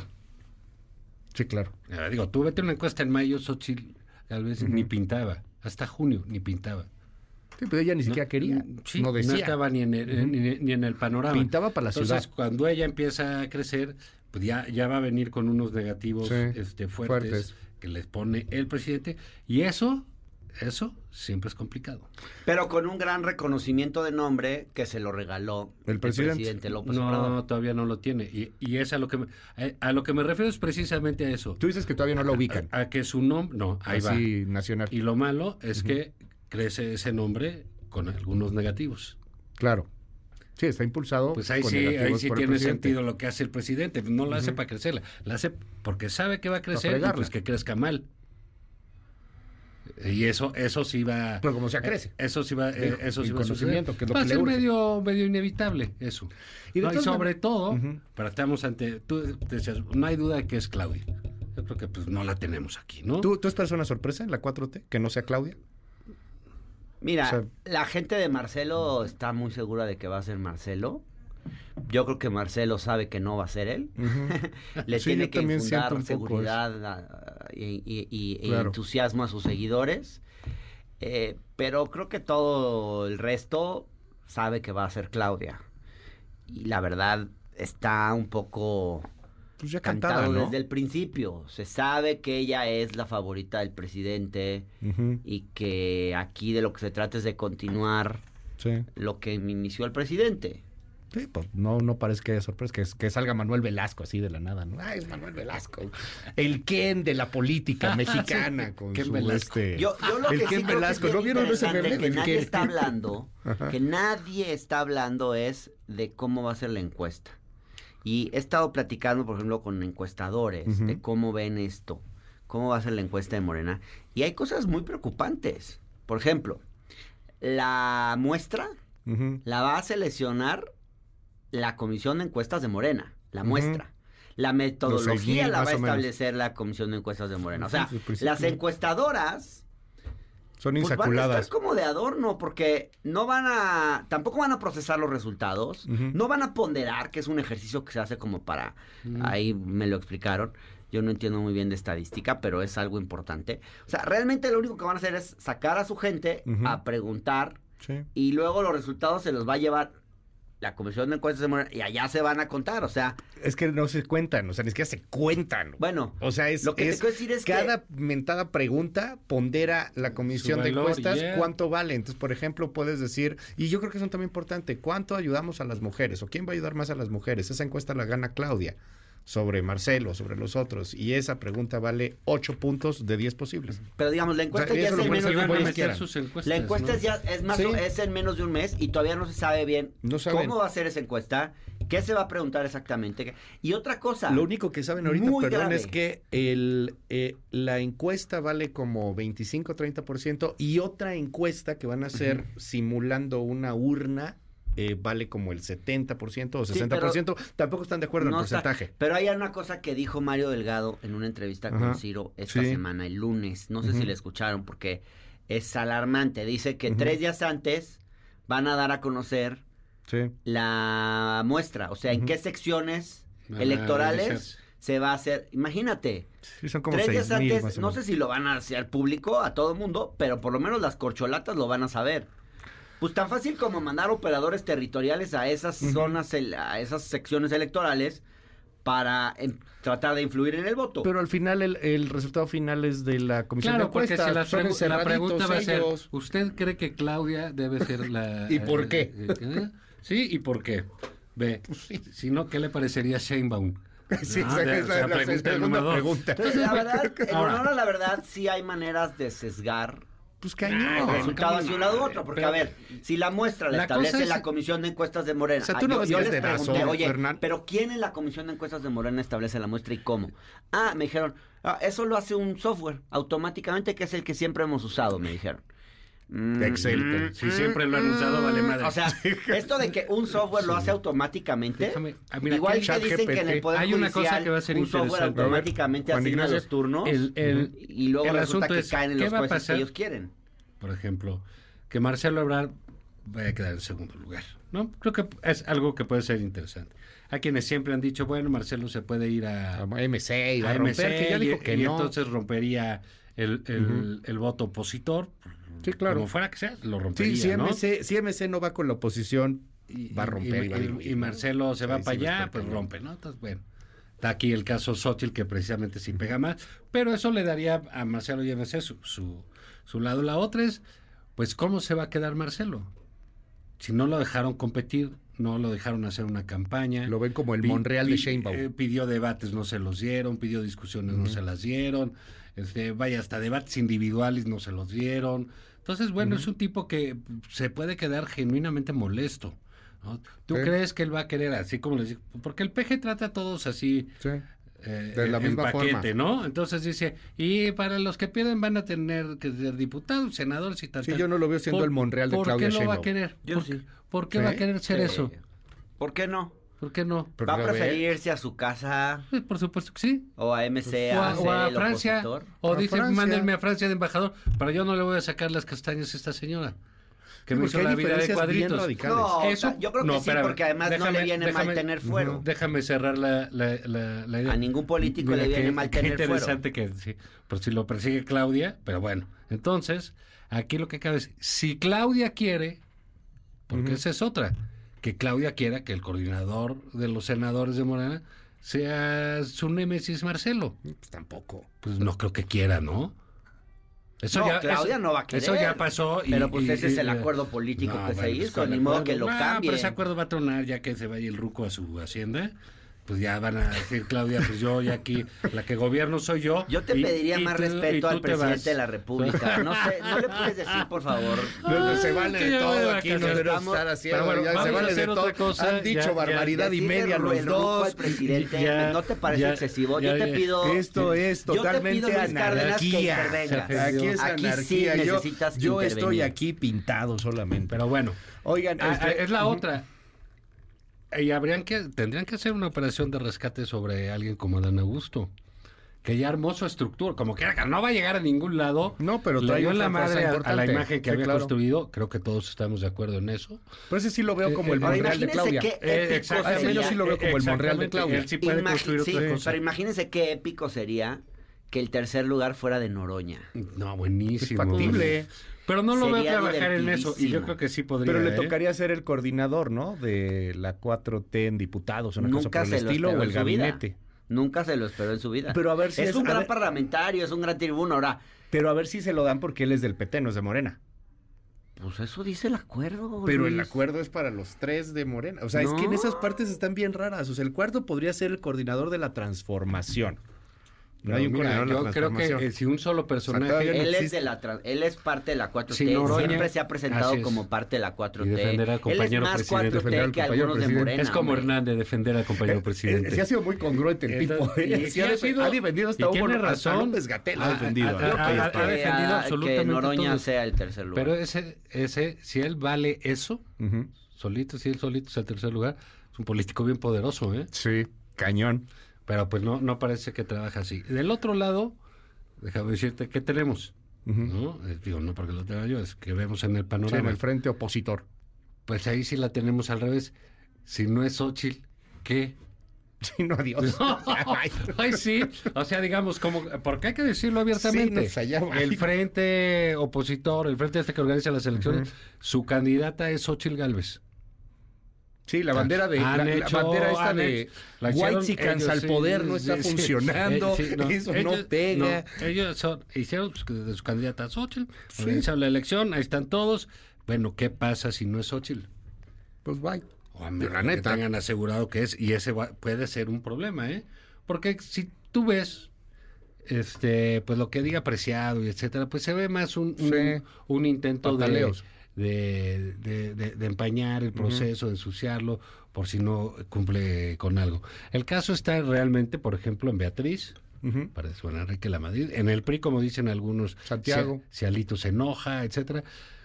Pero yo no sé, Santiago, yo por eso insistía que, mira, esto de las, si, si en las encuestas es complicado organizarlo, no como quieras en una Sí, en este proceso. El, proceso está bastante más complicado de hacer, ¿no? Este, pues caray. Y si ya sabes que Xochitl es la candidata que tiene que crecer y que tiene que ser, etcétera, si no mejor se pincha, pues ¿por qué no ir limpiando ese tema, no? Y declinando. A ver qué pasa. Eh, vienen ellos eh, terminan en 10 días, ¿no? Menos, este, creo que para el lunes, una cosa por el estilo, ya han de tener las firmas y ya pasan a la firmas y entran a, unos, a su este, foro este raro el 10 de agosto. Que, que ya no que no tienen permitido debatir ni sí porque también el INE no les deja hacer debatir, referencias pero sí nada. no, ha servido nada ¿no? pero bueno pues llegamos al final de la mesa. Querías comentar algo de la encuesta de eh, ocupación y empleo sí yo creo que es importante echarle un ojo a esa encuesta porque la verdad es que sí se ven ya logros palpables con este gobierno. Me parece que hay políticas que han funcionado. Eh, lo que muestra los datos del ENIG es, eh, bueno, eh, todavía no sabemos cuánto disminuyó la pobreza, pero lo que los expertos calculan que estaría anunciando Coneval, que es el encargado de medir la pobreza a partir de los datos de INEGI, es que va a haber más o menos 5 millones menos de pobres en México, que es una reducción histórica en los niveles de pobreza. Hay un incremento eh, palpable, claro, ya medido eh, por INEGI del ingreso de las personas más pobres, del decil más, más de menos ingresos de la población en un 20%, pero todos los deciles, especialmente los los cuatro primeros deciles, los de la distribución de del ingreso, los de más bajos han incrementado significativamente. Y ahí se ve el resultado de programas sociales que, perdón, yo sé que a Zavala no le gustan esos programas sociales, pero se duplicó la cantidad de dinero que se transfiere a través de, a través de, programas sociales. Se duplicó. Y, y, no solo eso.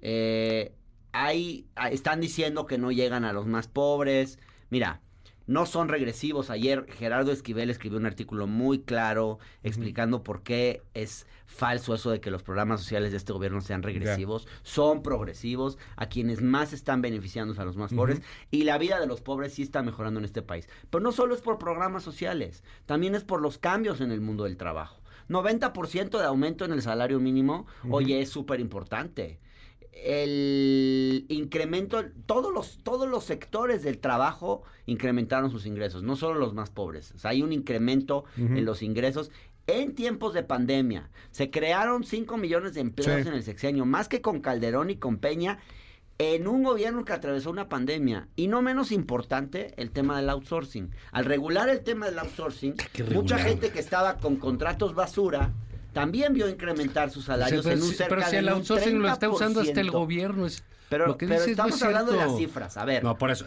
bueno, y por, qué no me dices, aquí. ¿Y por qué no me dices y, y, los gracias al outsourcing, y ya termino y te dejo que digas tus cosas contra AMLO de siempre. contra eh, ya la, el, 3 millones de personas, 2.9 millones de personas migraron de ser trabajadores con contratos de outsourcing a tener una contratación formal por la empresa, en la empresa para la cual trabajan. Y ahí hay un incremento que se tradujo, eso se tradujo en un 30% de incremento de sus ingresos. Además, ya estás diciendo datos a lo loco. No, no tiene caso lo que, dices. No, claro que no sí. No tiene sentido lo que estás diciendo. Lee lo que escribí y ahí está muy bien explicadito porque ahí te lo explico con peras y manzanas como a ti te gusta. Mira, yo, yo no creo de lo que dicen no es cierto. A mí me parecen muy bien ah, los no es cierto. Ahí están los datos de INEGI. Lo, que dices de que no me gustan los programas sociales. Ah, ok. No me gusta que existan, te voy a decir por qué, porque pues eso revela un estado de necesidad y de indigencia en nuestro país. Creo que son necesarios, creo que son muy necesarios. Y me parece, lo que me parece ruin es que los politicen. Sí, claro. Eh, que los lleven a sus campañas electorales, que los condicionen eh, a, los votos, cosa que existe. ¿no? hacen eso Entonces, porque son universales por supuesto, cada vez más. Por, supuesto que lo hacen. ser adulto mayor para que te den tu Y es a lo que se dedican, fundamentalmente. Eso por un lado. Por el otro, pues mira, sí ha habido crecimiento en, el, en, la entrega de, programas sociales, sin duda. Y ningún gobierno que llegue, ni el de Xochitl, ni el de nadie, los va a quitar. Lo, insisto, se va a quitar el uso que sea electoral que se hace sobre ellos. Lo otro que tienes que ver es, por ejemplo, cuánto cuesta la canasta básica ahora. ¿Cuánto cuestan los productos? Pues no, hombre, pues los aumentos que dices no dan para comprar lo que comprabas en 2018. De hecho, ese, ni, esa es ni una de las siquiera ahorita, ¿no? en 2018. Entonces no hay aumento que sirva. No tenemos la inflación de Entonces, otros este países. gobierno sigue siendo- El programa de control inflacionario de este gobierno ha Si tú- funcionado bastante si- bien. Si tú ves los datos del salario mínimo, arrojan lo que tú dices. Es correcto. Pero de, de- de- ¿para qué vas a usar ese salario? Pues para comprar cebolla, para comprar jitomate. Para... ¿Y eso cómo está? Tan solo el año pasado Ujú. este creció 60% cebolla, el aguacate, lo, lo que cocinan los mexicanos. Pero Entonces, los- eso, lo- eso los que dices tú no son en sirve. términos reales. Mira qué bueno que me voy de vacaciones. Son en términos Pero, pero reales. mira, Vaya ya sí bien. de nada de... Bueno, vamos a seguir. Muchos comentarios. a mí- les ¿no? encargo, ¿no? quiero cerrar diciendo. Se va a quedar nada Hernán, más quiero no. cerrar diciendo que sí me parece Que increíble que no puedan ni siquiera aceptar cuando hay un logro de este gobierno. Te O sea, estoy diciendo que esta sí. cerrazón, perdón, pero Te los dije datos lo- de la encuesta arrojan. Te dije que son ciertos los datos que dices del salario mínimo. relevantes. Hay una reducción de la pobreza, hay una reducción Te de la desigualdad. los datos. es- no, eso no. es cierto. Lo de sí, la hay una reducción de la no. desigualdad. No, eso lo debatimos de por el regreso. coeficiente de Si Palma quieres, de si quieres. 2.3%. Porque te estás haciendo bolas leyendo tu Si comparas el 10% más rico Si- con el si- 40% si quieres- más pobre, si hay que- una reducción de la desigualdad. No es la que Lo- quisiéramos, pues no es. Lo, si quieres lo no es la que quisiéramos, pero es más que con No, este gobiernos gobierno, anteriores. este gobierno en en el- esto es un Sí, verdadero hay fracaso. una Dicen- reducción de la en el- desigualdad en el WhatsApp. y de la pobreza. Eh, un presidente que ni se le escucha luego, qué flojera, yo no creo en López Obrador, la gasolina nada más hablan de eso como, alca- como ha subido. Eh, no sé por qué dicen que bajó la pobreza, si las pensiones siguen igual súper mal, realmente no alcanza para nada. No fue Hernán, fue Lenin. Este, ¿Fue quién? Eh, mentiras, eso no, sé, es no verdad lo que están diciendo. Pues es que cómo Eh, lo van a creer si los, son los que tienen que ir a comprar. Es que lo que pasa es que no van a comprar con Doña Lucha y ustedes son unos Exacto. fifís que solamente compran en lugares caros, dice aquí en el Hernán que se la vive en el Eh. O sea, sí, pero el PRI robaba más, dicen aquí en el WhatsApp. este, el, el- el de siempre. Eh, por aquí dicen eh, gran, gran incremento a los programas sociales, pero solo a un, a un círculo muy cerrado. Realmente no es universal, no llega a todo el mundo. Eh, muy buenos días. Eh, que hay, eh, es una mentira, yo creo que hay más pobres, bueno, vamos a ver cuáles son los datos al final de cuentas. Este, me gusta la mesa porque es algo así como la hora de los estandoperos. Nos hacen reír mucho, madre. no cambie. Eh, pues creo que se animan. Pues sí, ¿no? De oye, Estamos pues muy de eso estar así todos. eh, no, pues hay que estar. Hay que estar eh, divirtiendo. Está, está bueno, gracias. 5571-131337. WhatsApp abierto absolutamente para todo el auditorio. Yo sí le agradezco a López Obrador que haya quitado el outsourcing, dicen aquí algunas personas. En fin, muchos mensajes. Mil gracias, Juan. Ignacio. ¿Te seguimos en tus redes? Sí, eh, arroba Juan Isabala en, en Twitter. Y aquí nos vemos en dos martes. En dos martes. Va que va. Bonitas vacaciones, descansa. Gracias. Y Hernán Gómez. Arroba Hernán Gómez B de Bueno. En mis redes sociales, en Facebook están todos mis contenidos. Domingos en el Universal. Lunes, martes, jueves en Radio Centro. Miércoles aquí, como siempre. Y nos vemos acá el otro miércoles, ¿no? Desde luego, aquí estaremos. Sí, Juan. Ignacio. Aunque haya Te va a traidores. caer el rating, cabrón. Aunque haya traidores que no vengan. Hay traidores que no vengan, que no, va de vacaciones. Que prefieran irse de vacaciones. Tú te fuiste. Es que hay que antes. prepararse para la selección de candidatos, hombre. No va a estar fácil. Sí, uno necesita ¿Vas a ser candidato? No, ¿cómo crees? ¿No? Ok. A emperador sí, pero como no, como no está de moda ahorita. Regresamos con mucho más, son las 9 con 4. Ya estamos de regreso. MBS Noticias con Luis Cárdenas. Continuamos. Las 9 con 6 minutos. ¿Cómo van los mercados? Itlali Sainz, muy buenos días. ¿Qué tal, Liz? Buenos días a ti, buenos días también a nuestros amigos del auditorio. Te comento que están registrando pérdidas los principales índices, tanto en Estados Unidos como en México.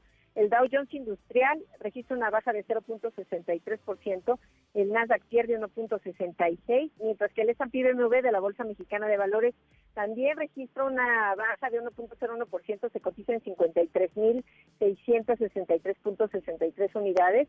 En el mercado cambiario, el dólar en metanilla bancaria se compra en 16 pesos con 49 centavos, se vende en 17 pesos con 44, el euro se compra en 18 pesos con 37, se vende en 18 pesos con 90 centavos. Y finalmente te comento que el precio de la gasolina magna en el país se ubica en 22 pesos con 25 23 centavos. La roja premium en promedio se compra en 24 pesos con 40 centavos. En la Ciudad de México el precio promedio para la magna es de 22 pesos con 58, mientras que la gasolina premium se compra en 25 pesos con 8 centavos. Luis, mi reporte al auditorio. Muchísimas gracias, Itlali. Muy buenos días. Buenos días. con 8 minutos, vámonos a un resumen. MBS Radio presenta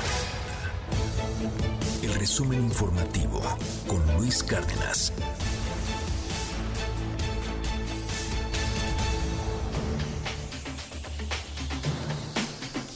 Coco García, qué gusto saludarte, buen día. Luis Cárdenas, buen día, buen día al auditorio de nueva, de nueva cuenta. Les comento que desde Palacio Nacional el presidente Andrés Manuel López Obrador anunció que propondrá al sector salud la creación de una megafarmacia que almacene todos los medicamentos de todo el mundo para garantizar que no haya desabasto en el país. Escuche.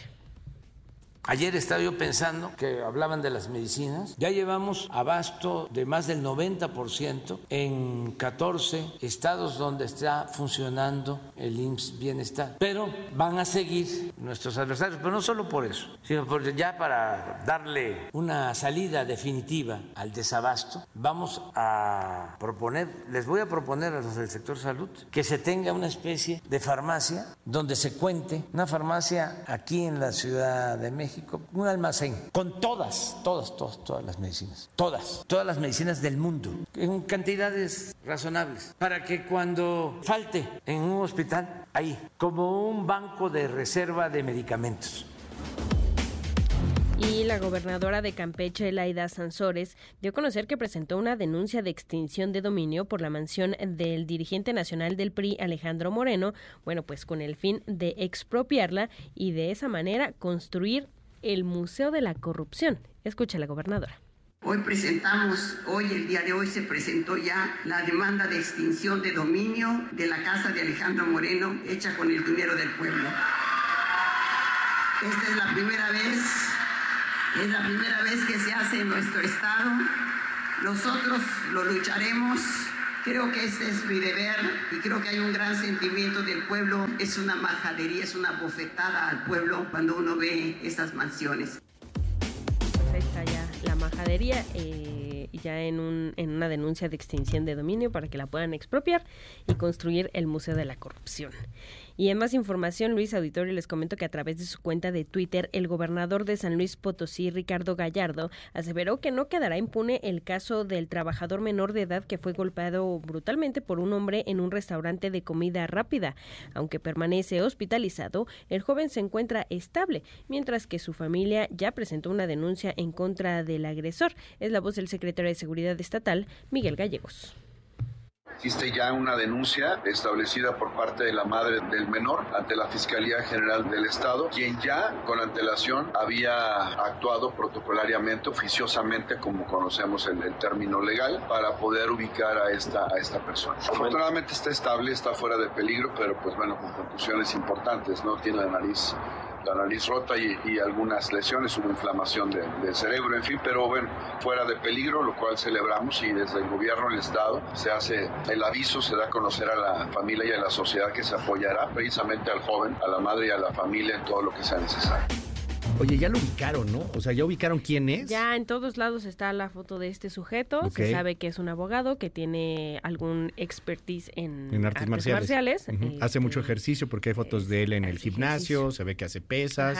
Y el chavito tiene 15 años de edad. Es un morrito, es un morrito. Lo golpea para la gente que nos está escuchando, que no está viendo el video, se mete este tipo a la cocina del Subway, ¿no? del restaurante y le mete un derechazo y luego un izquierdazo, o sea, así directo. Sí, o sea, llega tres, cuatro golpes a la cara directo. Y le, le pega así, el, el primer golpe que, que le da, ya se ve que el chavo ya, o sea, es más, hasta mete las manos así como de ya para que no le pegue y hay otra trabajadora que le está insistiendo en que ya lo deje, que lo deje de golpear y este sujeto sigue. Porque además es expertise en artes marciales, creo que en estos de la eh, de artes marciales mixtas, una cosa por el estilo había, había leído, eh, y de peso completo, porque Aparte, el tipo es ajá. este, pues, pues una persona grande en cuanto a Sí, peso, sí, sí, sí. formado, o sea, sí está entrenado. Sí, que hace Entonces, pues, ejercicio, tiene buena masa muscular y evidentemente pues sí ahí se ve la diferencia entre él y No, el, pues el, el otro es un chavito, de 15 o sea, se años, flaquito, que está desarrollando todavía. Si nos sigue a través de la tele, estamos viendo en este momento el video que ayer también se viralizó de otra agresión que ya había tenido este mismo tipo en la calle, en donde igual le pega a una, a una persona y, y le da una, una golpiza ahí despiadada. Pues ya lo están buscando, este seguramente lo, lo van a terminar por detener. Eh, está totalmente ubicado. Al Ahorita menos en redes sociales ya está ubicado Sí. y ya nada más falta que las autoridades de San Luis Potosí pues hagan lo propio. Sí, que lo, que se lo ubiquen ya. y lo detengan, que seguramente será pronto porque sí está súper súper ubicado el, el tipo. Y ya tiene la denuncia por parte de los familiares de- del joven agredido, entonces pues ya nada más falta que las autoridades de San Luis Potosí hagan lo propio. Está cañón. Bueno, pues ya veremos qué pasa. Oye, ¿qué más, Coco? Eh, finalmente, Luis Auditorio, les comento que durante su audiencia, que fue transmitida en vivo, Nicolás Petro, el hijo mayor del presidente de Colombia, Gustavo Petro, pues rechazó, rechazó todos los cargos de lavado de activos y enriquecimiento ilícito imputados por la Fiscalía General ante un juez. De la misma forma, eh, Daisuris Vázquez, su ex esposa, quien, bueno, también está detenida, pues sí, también, también negó rotundamente las acusaciones. Escuche. Señor Nicolás Fernando Petro Burgos, la Fiscalía General de la Nación le ha imputado cargos como presunto autor responsable de la conducta prevista en el artículo 412 de la norma penal, es decir, en cuanto a la que se suscribe en calidad de autor de la conducta de enriquecimiento ilícito de servidor público, asimismo como coautor de la conducta de lavado de activos como delito subyacente enriquecimiento ilícito. Sírvase informar a esa sede judicial si su deseo es aceptar o no los cargos que le informa el señor fiscal está investigando. ¿Su deseo es aceptar o no los cargos? Eh, señor juez, no acepto los cargos. Muchísimas gracias, Coco. Te seguimos en tu red. ¿Cuál es? En arroba Coco García con doble I, ahí en todas las redes sociales. Muchas gracias, Luis. Buen miércoles. Buen miércoles, las 9 con 14.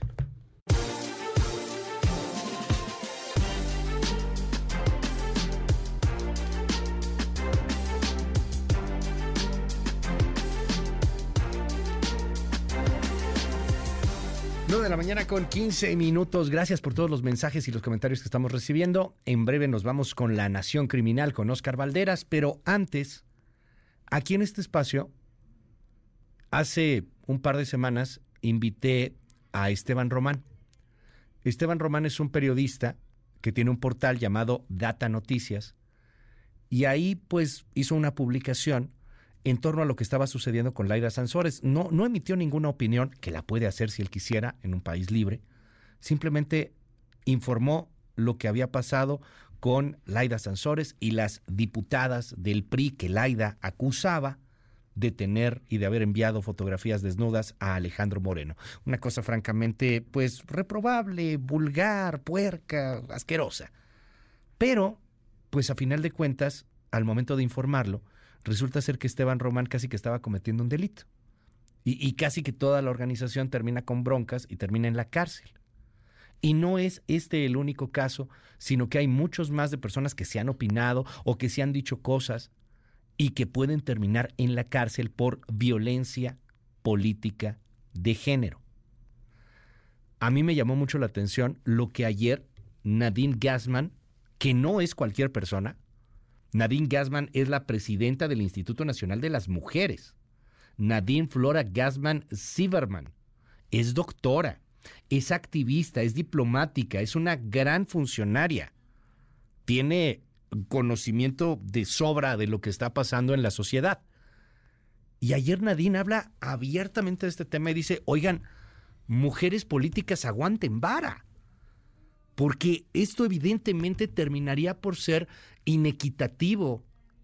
Imagínate tú que alguien en las redes sociales le mienta la madre a Marcelo Ebrard. Pues no pasa nada. Y alguien le mienta la madre a Claudia Sheinbaum. Bueno, pues podría terminar procesado por violencia política de género y en la cárcel.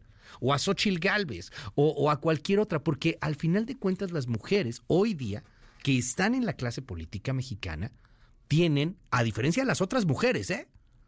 Las mujeres que están en la clase política mexicana tienen una especie de protección adicional de fuero. Y yo creo que eso no se vale. Claro que hay que subir el debate, claro que hay que hacer muchas cosas, pero con cárcel y con sanciones no se va a solucionar el tema. Y lo que dice ayer Nadine Gassman, sabiendo que está diciendo algo políticamente incorrecto, me parece de aplauso y de reflexión. Máximo en esta cultura que quiere cancelarlo absolutamente todo, que sea hipersensibilizado y que puede ser esta hipersensibilización la que nos lleve pues una especie de, dictadura en donde todo el mundo tenga que estar calladito y con miedo de que cualquier otra persona pueda terminar por ofenderse y eso genera sociedades frívolas, sociedades estúpidas, sociedades víctimas. Vea lo que dice, escuche lo que dice Nadine Gassman, que de verdad, o sea, mis respetos.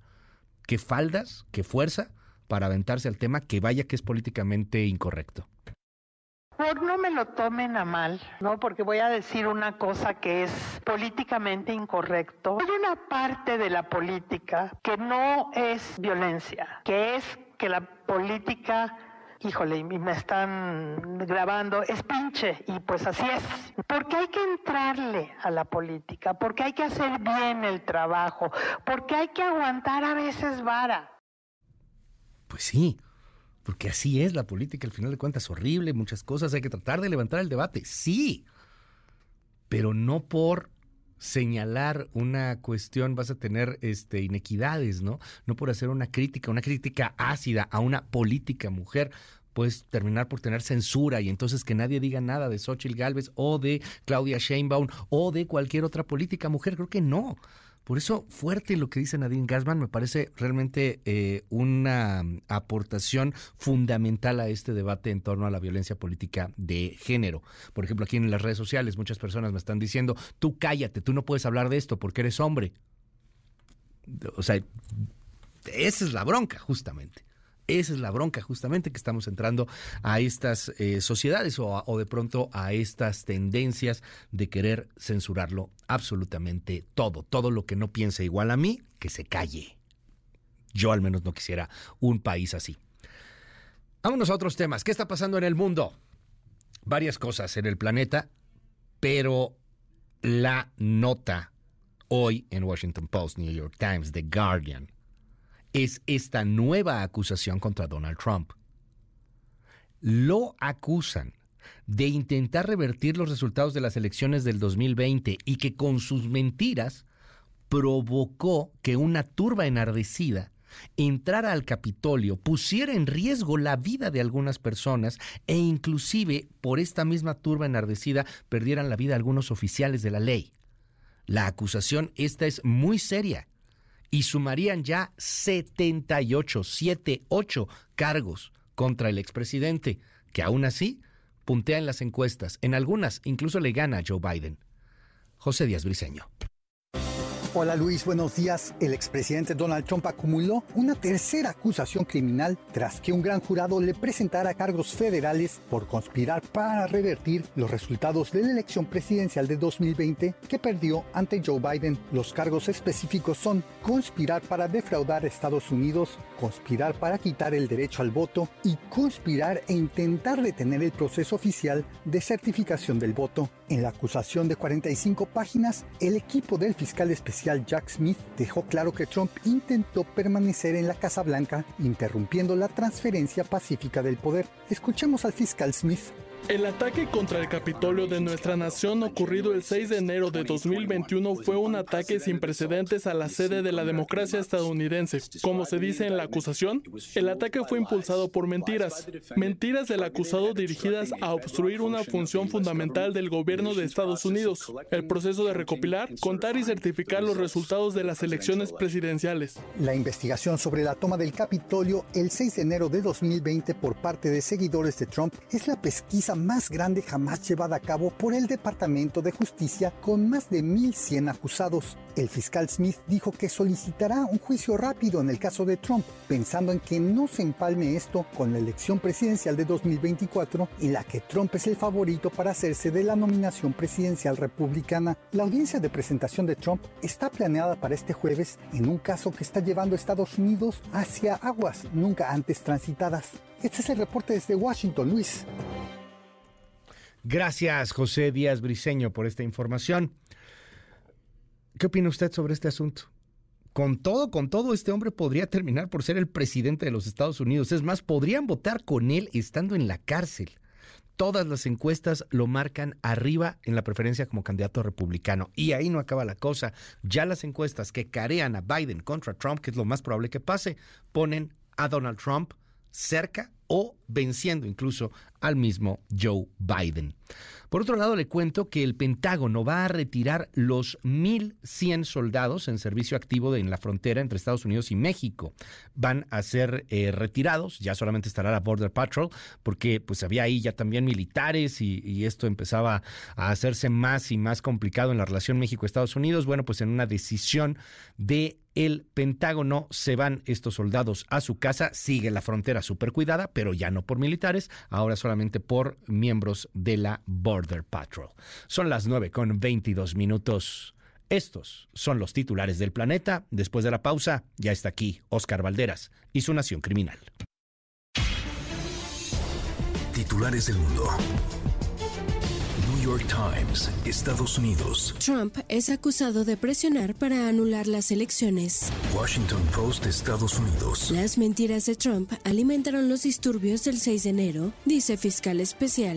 El país, España. Trump imputado por intentar revertir las elecciones de 2020. Le Monde, Francia. Golpe de Estado en Níger. Franceses y europeos evacuados sin problemas. The Guardian, Reino Unido. Trump es acusado por intentar anular los resultados de las elecciones estadounidenses. Der Spiegel, Alemania. El consumo de petróleo, gas natural, carbón y energía nuclear ha caído. Los expertos ven los precios como la razón principal.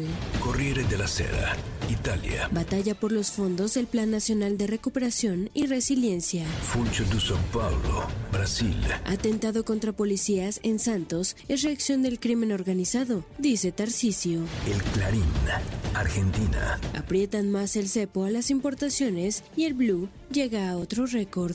Al Jazeera, Medio Oriente. Trump enfrenta cargos criminales por intentar anular elecciones del 2020. En un momento regresamos.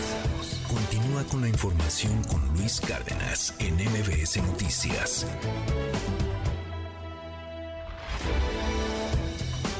Estamos de regreso. MBS Noticias con Luis Cárdenas. Continuamos.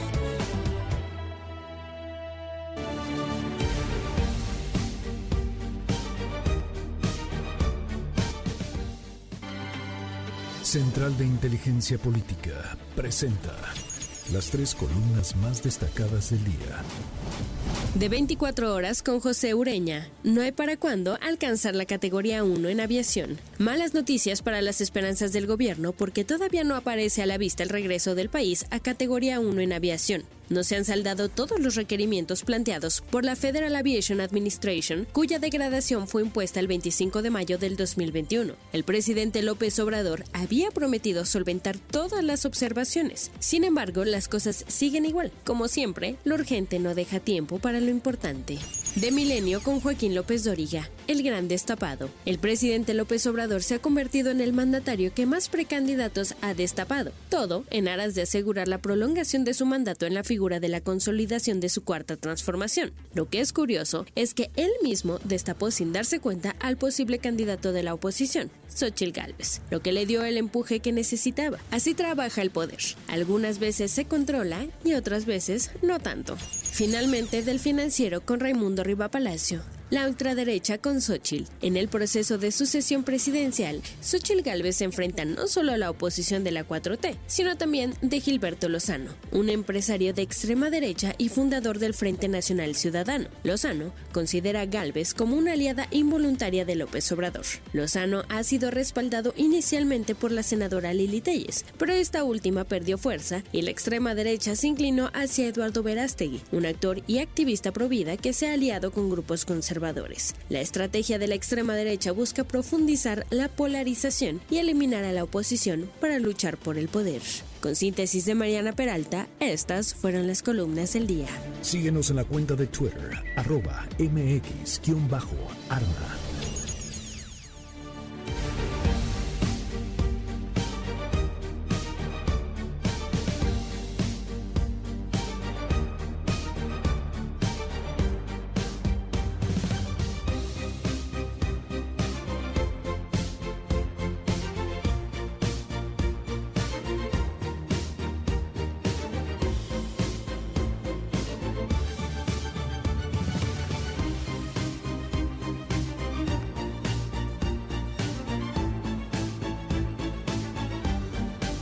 Son las 9 de la mañana con 31 minutos. Seguimos en este espacio. Gracias 5571 131337. WhatsApp abierto absolutamente para todo nuestro auditorio.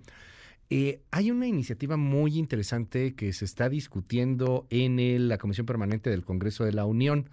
La iniciativa viene del presidente de la República, o bueno, viene del Ejecutivo Federal, y la idea es castigar hasta con 60 años de prisión a quienes utilicen drones en actos delictivos. Es una iniciativa, todavía no se ha terminado eh, pues por discutir, ni siquiera se ha empezado a discutir, pero bueno, tiene la intención de penalizar a los que usen drones. Oscar Palacios, cuéntanos. Tenemos por ahí la nota de Oscar Palacios, un segundo. A ver si está listo. Adelante, Oscar.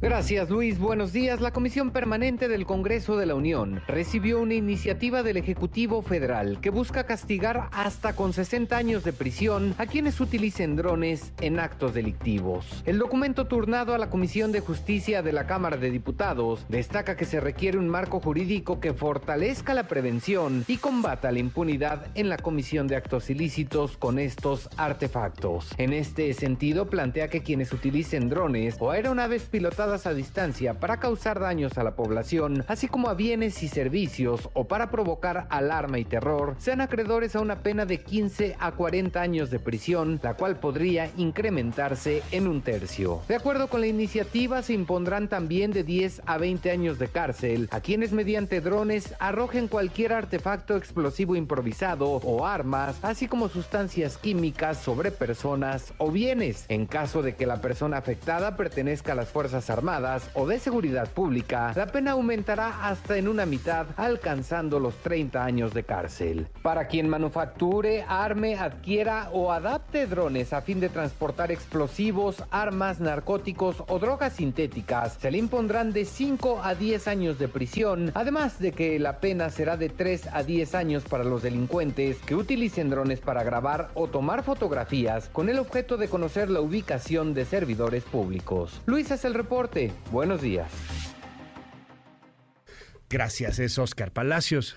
Justamente quien ha estado investigando y eh, desde hace mucho tiempo el asunto de los drones, pues es Oscar Valderas, que está aquí con nosotros. Querido Oscar, ¿cómo estás? Qué gusto saludarte. Querido Luis, muy bien, muchas gracias. Oye, fuiste de los primeros periodistas en este país que habló de drones que utiliza el crimen organizado eh, para desde espiar hasta eh, pues mandar explosivos y atacar al enemigo a sus cárteles enemigos. Era una tendencia que había crecido entre grupos terroristas, en Medio Oriente principalmente.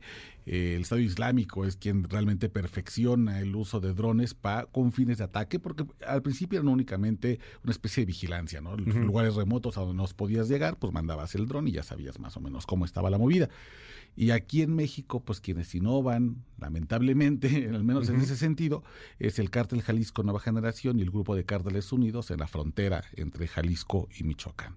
Y tiene mucho sentido utilizar un dron. Es decir, no vas a arriesgar parte de tu tropa enviándolos por tierra, puedes hacer una vigilancia por aire y además la letalidad de un dron si pega a un vehículo o a un civil es pues, prácticamente del 100% y si acaso no lo mata, como es un ataque en zonas rurales, trasladar a un herido hasta una zona urbana donde hay un hospital que tenga la capacidad de atenderlo, pues prácticamente nula. Es decir, si no lo mataste del, del trancazo, de la bomba, del explosivo, pues va a morir seguramente en el trayecto por heridas que van a causarle un choque hipovolémico, va a desangrarse hasta morir. Entonces, bueno, esa es la lógica del dron. Ahora viene esta iniciativa que nos contaba tu tocayo Oscar Palacios ahí en el Congreso, y, pues está interesante porque al menos ya se dieron cuenta que el problema existe. La bronca es que siempre lo único que quieren hacer es meter más cárcel, más cárcel, más cárcel. Y, pues como si eso solucionara algo.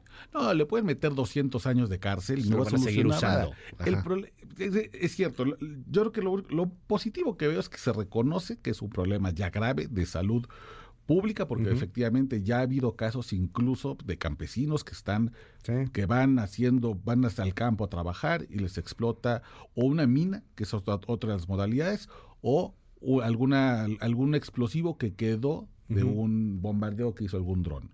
Ha habido lamentablemente bajas también, este, pues, animales de compañía, animales de granja, pero lo más terrible, Luis, es que ninguna de estas, estas iniciativas soluciona nada. Póngale 200 años, póngale 500 años de cárcel al uso del dron y esto no va a cambiar nada. Lo que sí va a cambiar es que las fiscalías realmente hagan su trabajo, hagan la investigación correcta y detengan a las personas porque no necesitas un tipo penal para el dron.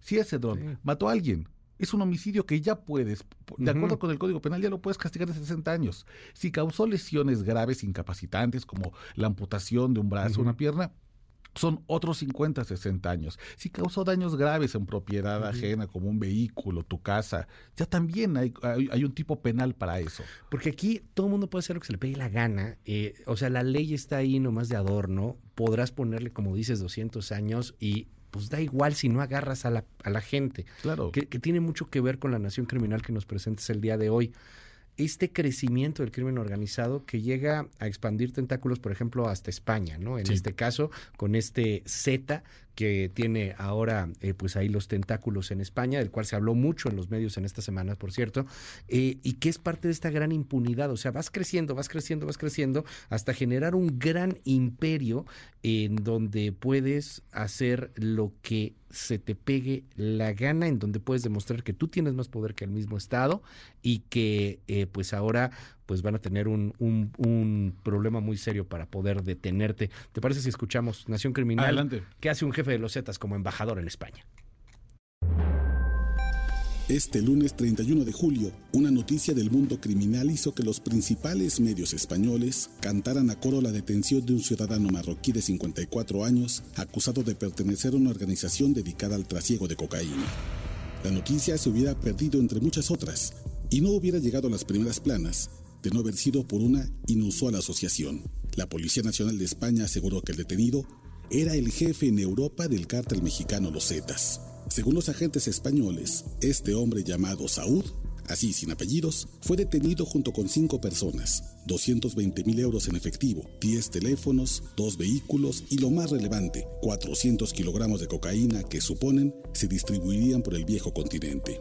El relato que han contado los medios ibéricos es que Saúd tenía residencia en Madrid, pero llevaba una vida nómada que dificultó su ubicación por años. Su caída fue posible debido a que en los últimos meses cometió el error de citarse en repetidas ocasiones con un arco colombiano apodado El Repetido para afinar el envío de cocaína.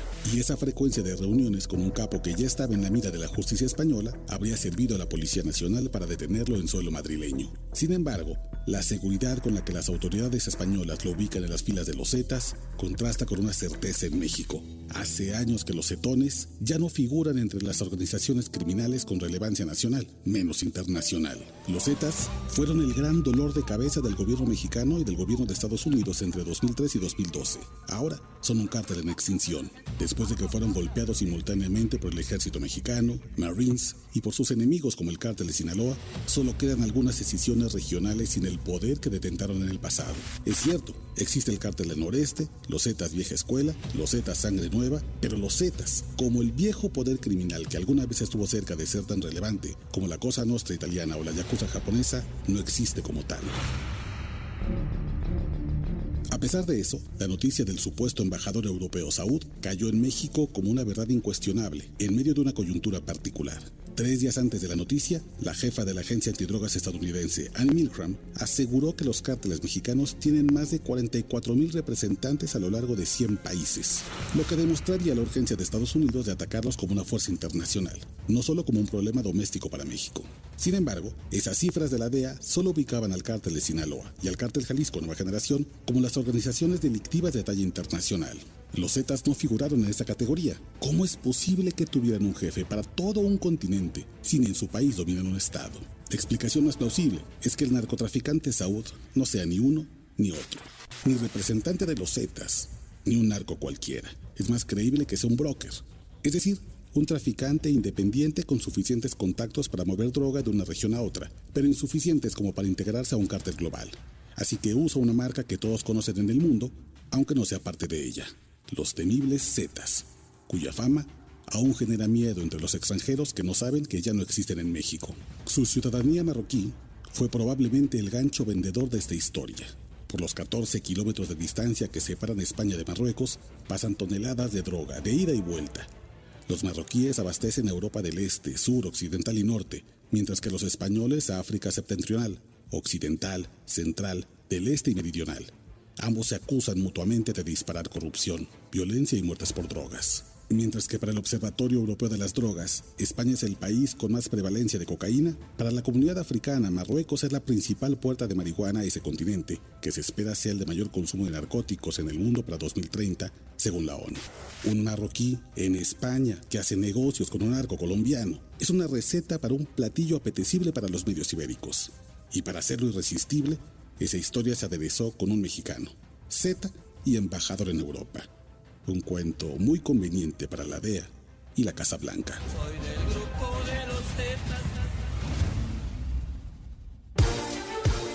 Platicábamos ahorita fuera del aire de otra cosa que sucedía ahí en España y el antecedente de hace ya algunos años y era el famoso Mono Muñoz, ¿no, Oscar? Sí, el Mono Muñoz, que la gente seguramente lo recordará, era un operador financiero de, la de los Zetas, él sí con un poder muy importante, incluso eh, asociado eh, supuestamente a Humberto Moreira, nunca realmente se este, se comprobó, esta relación, pero sí hubo un señalamiento por parte de autoridades mexicanas y autoridades en España.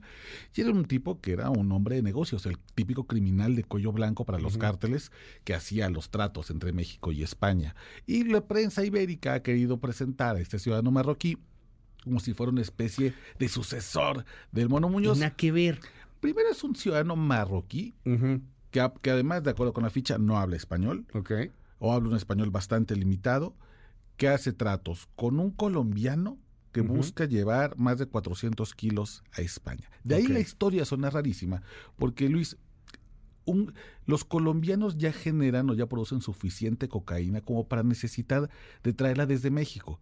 Porque tal vez, si no tienen la capacidad de, de producirla en Colombia, sí la tienen en Perú o si en Bolivia. Si no tienen que hacer el viaje tan largo, que es un viaje que implica dinero y muchos riesgos. Los mexicanos no producimos cocaína.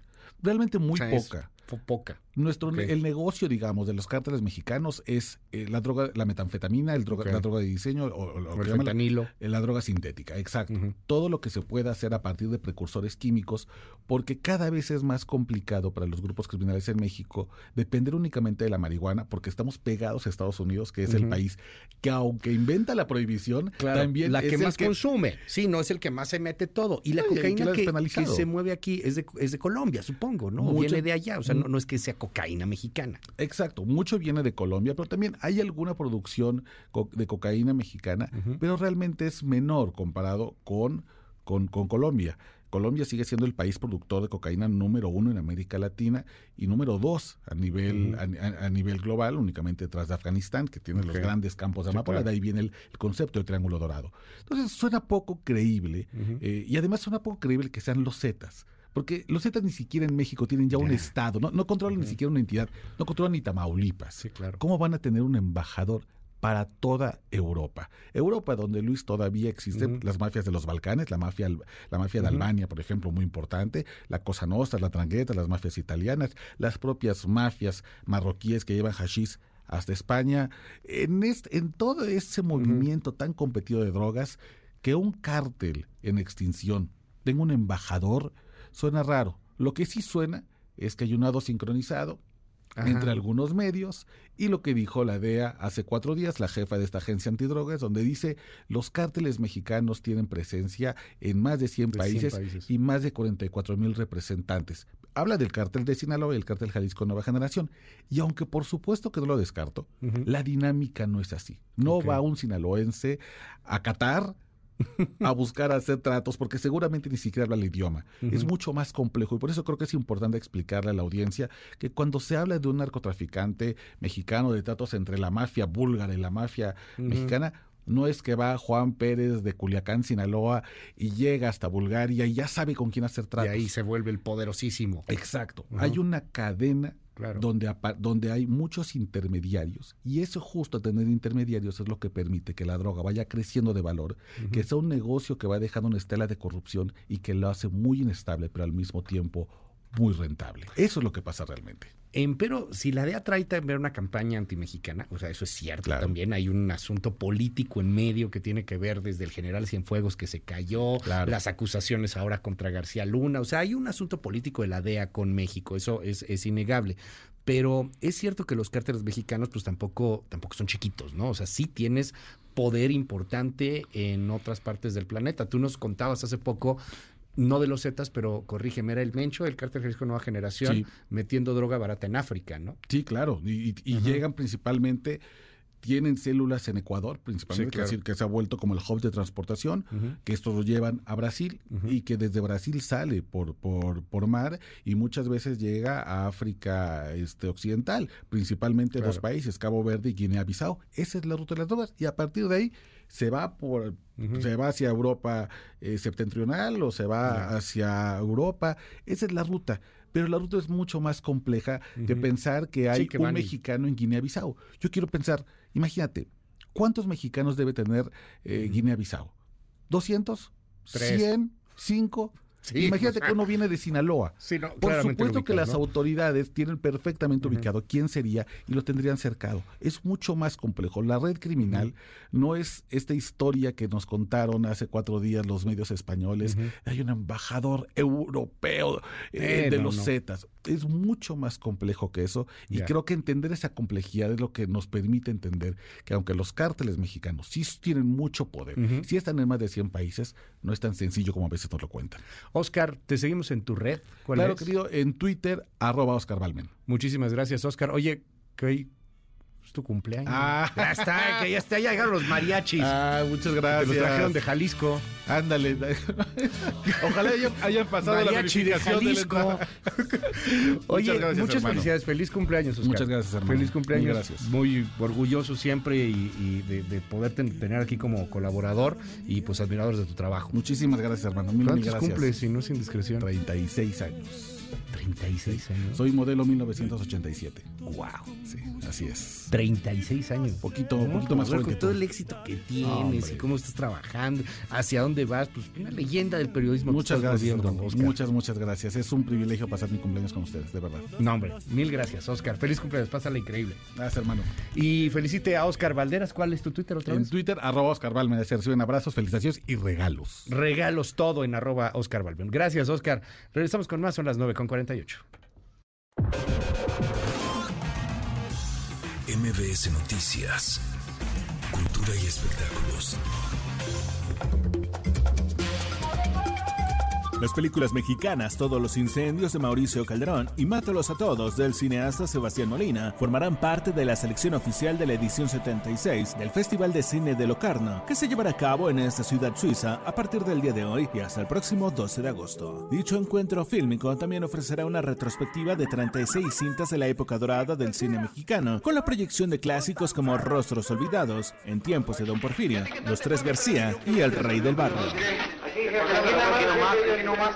Todos bien, ¿eh? Correctito, ¿eh? ¿Qué tal les fue anoche? Aburre mal, mi jefe. En toda la noche no pude dar ni un golpe. Jay de la Cueva anunció que dejará la banda Moderato. A través de sus redes sociales dio a conocer que se despedirá de su alter ego para dar paso a una nueva etapa de su vida y su carrera. Voy a despedirme de mi alter ego, voy a despedirme de esa voz, dejando Moderato. No ha sido una decisión sencilla. El músico dejó claro que no hay ningún tipo de conflicto con el resto de sus compañeros de la agrupación y que los únicos motivos de su salida son los proyectos de música nueva que está emprendiendo, tanto como solista como con su nuevo grupo de The Guapos. El escultor Isidro Castellanos, soy miembro del Salón de la Plástica Mexicana. Estoy participando en esta exposición. El escultor capitalino Isidro Castellanos será reconocido con la muestra Tierra, Agua, Luz y Fuego, que estará abierta al público en el Salón de la Plástica Mexicana en la Ciudad de México hasta el próximo 27 de agosto. La exposición celebra más de 40 años de trayectoria del autor a través de 19 esculturas, ensamblajes e instalaciones realizadas en una amplia variedad de materiales que van desde hojas de maíz, metales, maderas y objetos reciclados. Y esto presentará en México el espectáculo Cashing Sunsets, que se realizará en Cabo San Lucas, Baja California, a partir del 9 y hasta el 12 de noviembre próximos, y en el cual también participarán Auden, The Horror, Nora, Norenpur, Snakeeps, entre otros muchos artistas más. Los boletos estarán disponibles en preventa al día de mañana y la venta general comenzará el viernes 4 de agosto a través de la plataforma En un momento regresamos. Continúa con la información con Luis Cárdenas en MBS Noticias.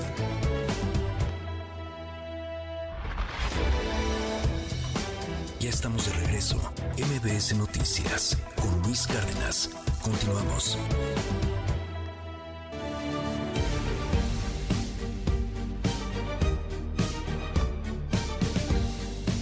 Las 9 de la mañana con 56 minutos, 9 con 56. Hoy es miércoles de libros con Dalila Carreño. Y no sé si usted ya tuvo oportunidad de ver Oppenheimer.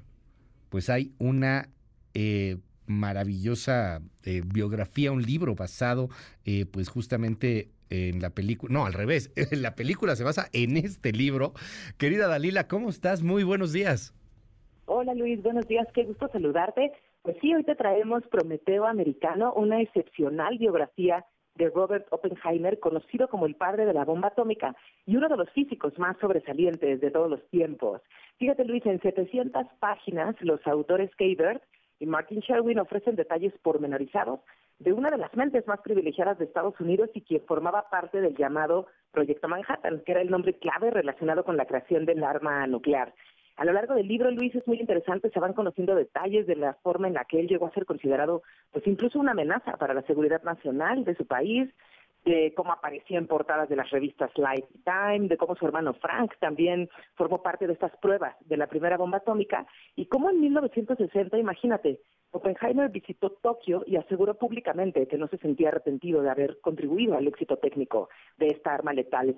Esta es una obra, la verdad, Luis, muy, muy interesante. Podemos aprender sobre todo lo que enfrentó cuando le sugirieron que dejara su cargo como asesor de la Comisión de Energía Atómica, la persecución que igual vivió porque lo consideraban, o más bien estaba muy relacionado con afiliaciones izquierdistas, todas las críticas que recibió por su labor como científico, pues que prácticamente lo acompañaron hasta su muerte, ocurrida en 1967. Así que creemos que este es un, un documento muy, muy valioso, Luis, que, bueno, merecedor del premio Pulitzer para estos dos autores, uno de ellos ya, ya fallecido. Y fíjate, entre ellos dos se dedicaron a investigar durante 25 años a este personaje. Así que, pues el lector va a encontrar datos extraídos de miles de documentos, de archivos personales, las memorias del propio Oppenheimer que fueron grabadas por el FBI, así que una obra pues excepcional en este sentido. Un tipo fascinante, Oppenheimer, eh, con muchos contrastes. Este asunto de la anécdota en torno a la visita a Japón, pues es algo que, que, también está ahí muy, muy relevante, cómo lo van desnudando los autores y que responde a algunas preguntas o a muchas de las preguntas que se hicieron las personas que, que fueron a ver la película, como, bueno, ¿y qué pasa después? ¿Y, y a poco si era esto? Bueno, aquí está este detallado el personaje que nunca es este blanco y negro, sino al contrario, con una enorme enorme eh, cantidad de, de, grises y, con muchas eh, pues polémicas y con muchos altos y bajos en su vida. Gran, gran libro, este, una biografía completísima y pues está disponible en todos lados, este, en digital, en, en audiolibro creo que también por la edición debate en el, en el libro impreso que vale mucho la pena, pues por la parte de las fotografías, estas sí me, me, encantaron, o sea, la, parte de las fotos está impresionante. Así es, hay todo un, un archivo fotográfico e interesante porque son otras casi más de 100 páginas solo de notas, de bibliografía y también incluye eh, muchas entrevistas que le hicieron a este personaje. Así que hay de, hay de todo. Ahí hay de todo, vale la pena. Eh, disponible en todos lados, Dalila, muchísimas gracias. gracias a ti, Luis, y gusto en saludarte, así a tu auditorio. Te seguimos en tu red. Claro que sí, en arroba Dalcarreno. Muchas gracias. Gracias, es Dalila Carreño, aquí con los viernes de libros. Vale mucho la pena si, si le interesa este asunto, si es curioso. Gran libro, gran libro, inclusive este, no solamente en, en la calidad de la obra, sino también un libro muy extenso, profuso, de Kai Bird y Martin Sherwin, Oppenheimer, Prometeo Americano. Pásela maravillosamente bien. Nos escuchamos mañana tempranito en punto de las seis. Se queda con Gaby Vargas y ya están aquí también Ingrid y Tamara. Bye bye. Esto fue MBS Noticias con Luis Cárdenas.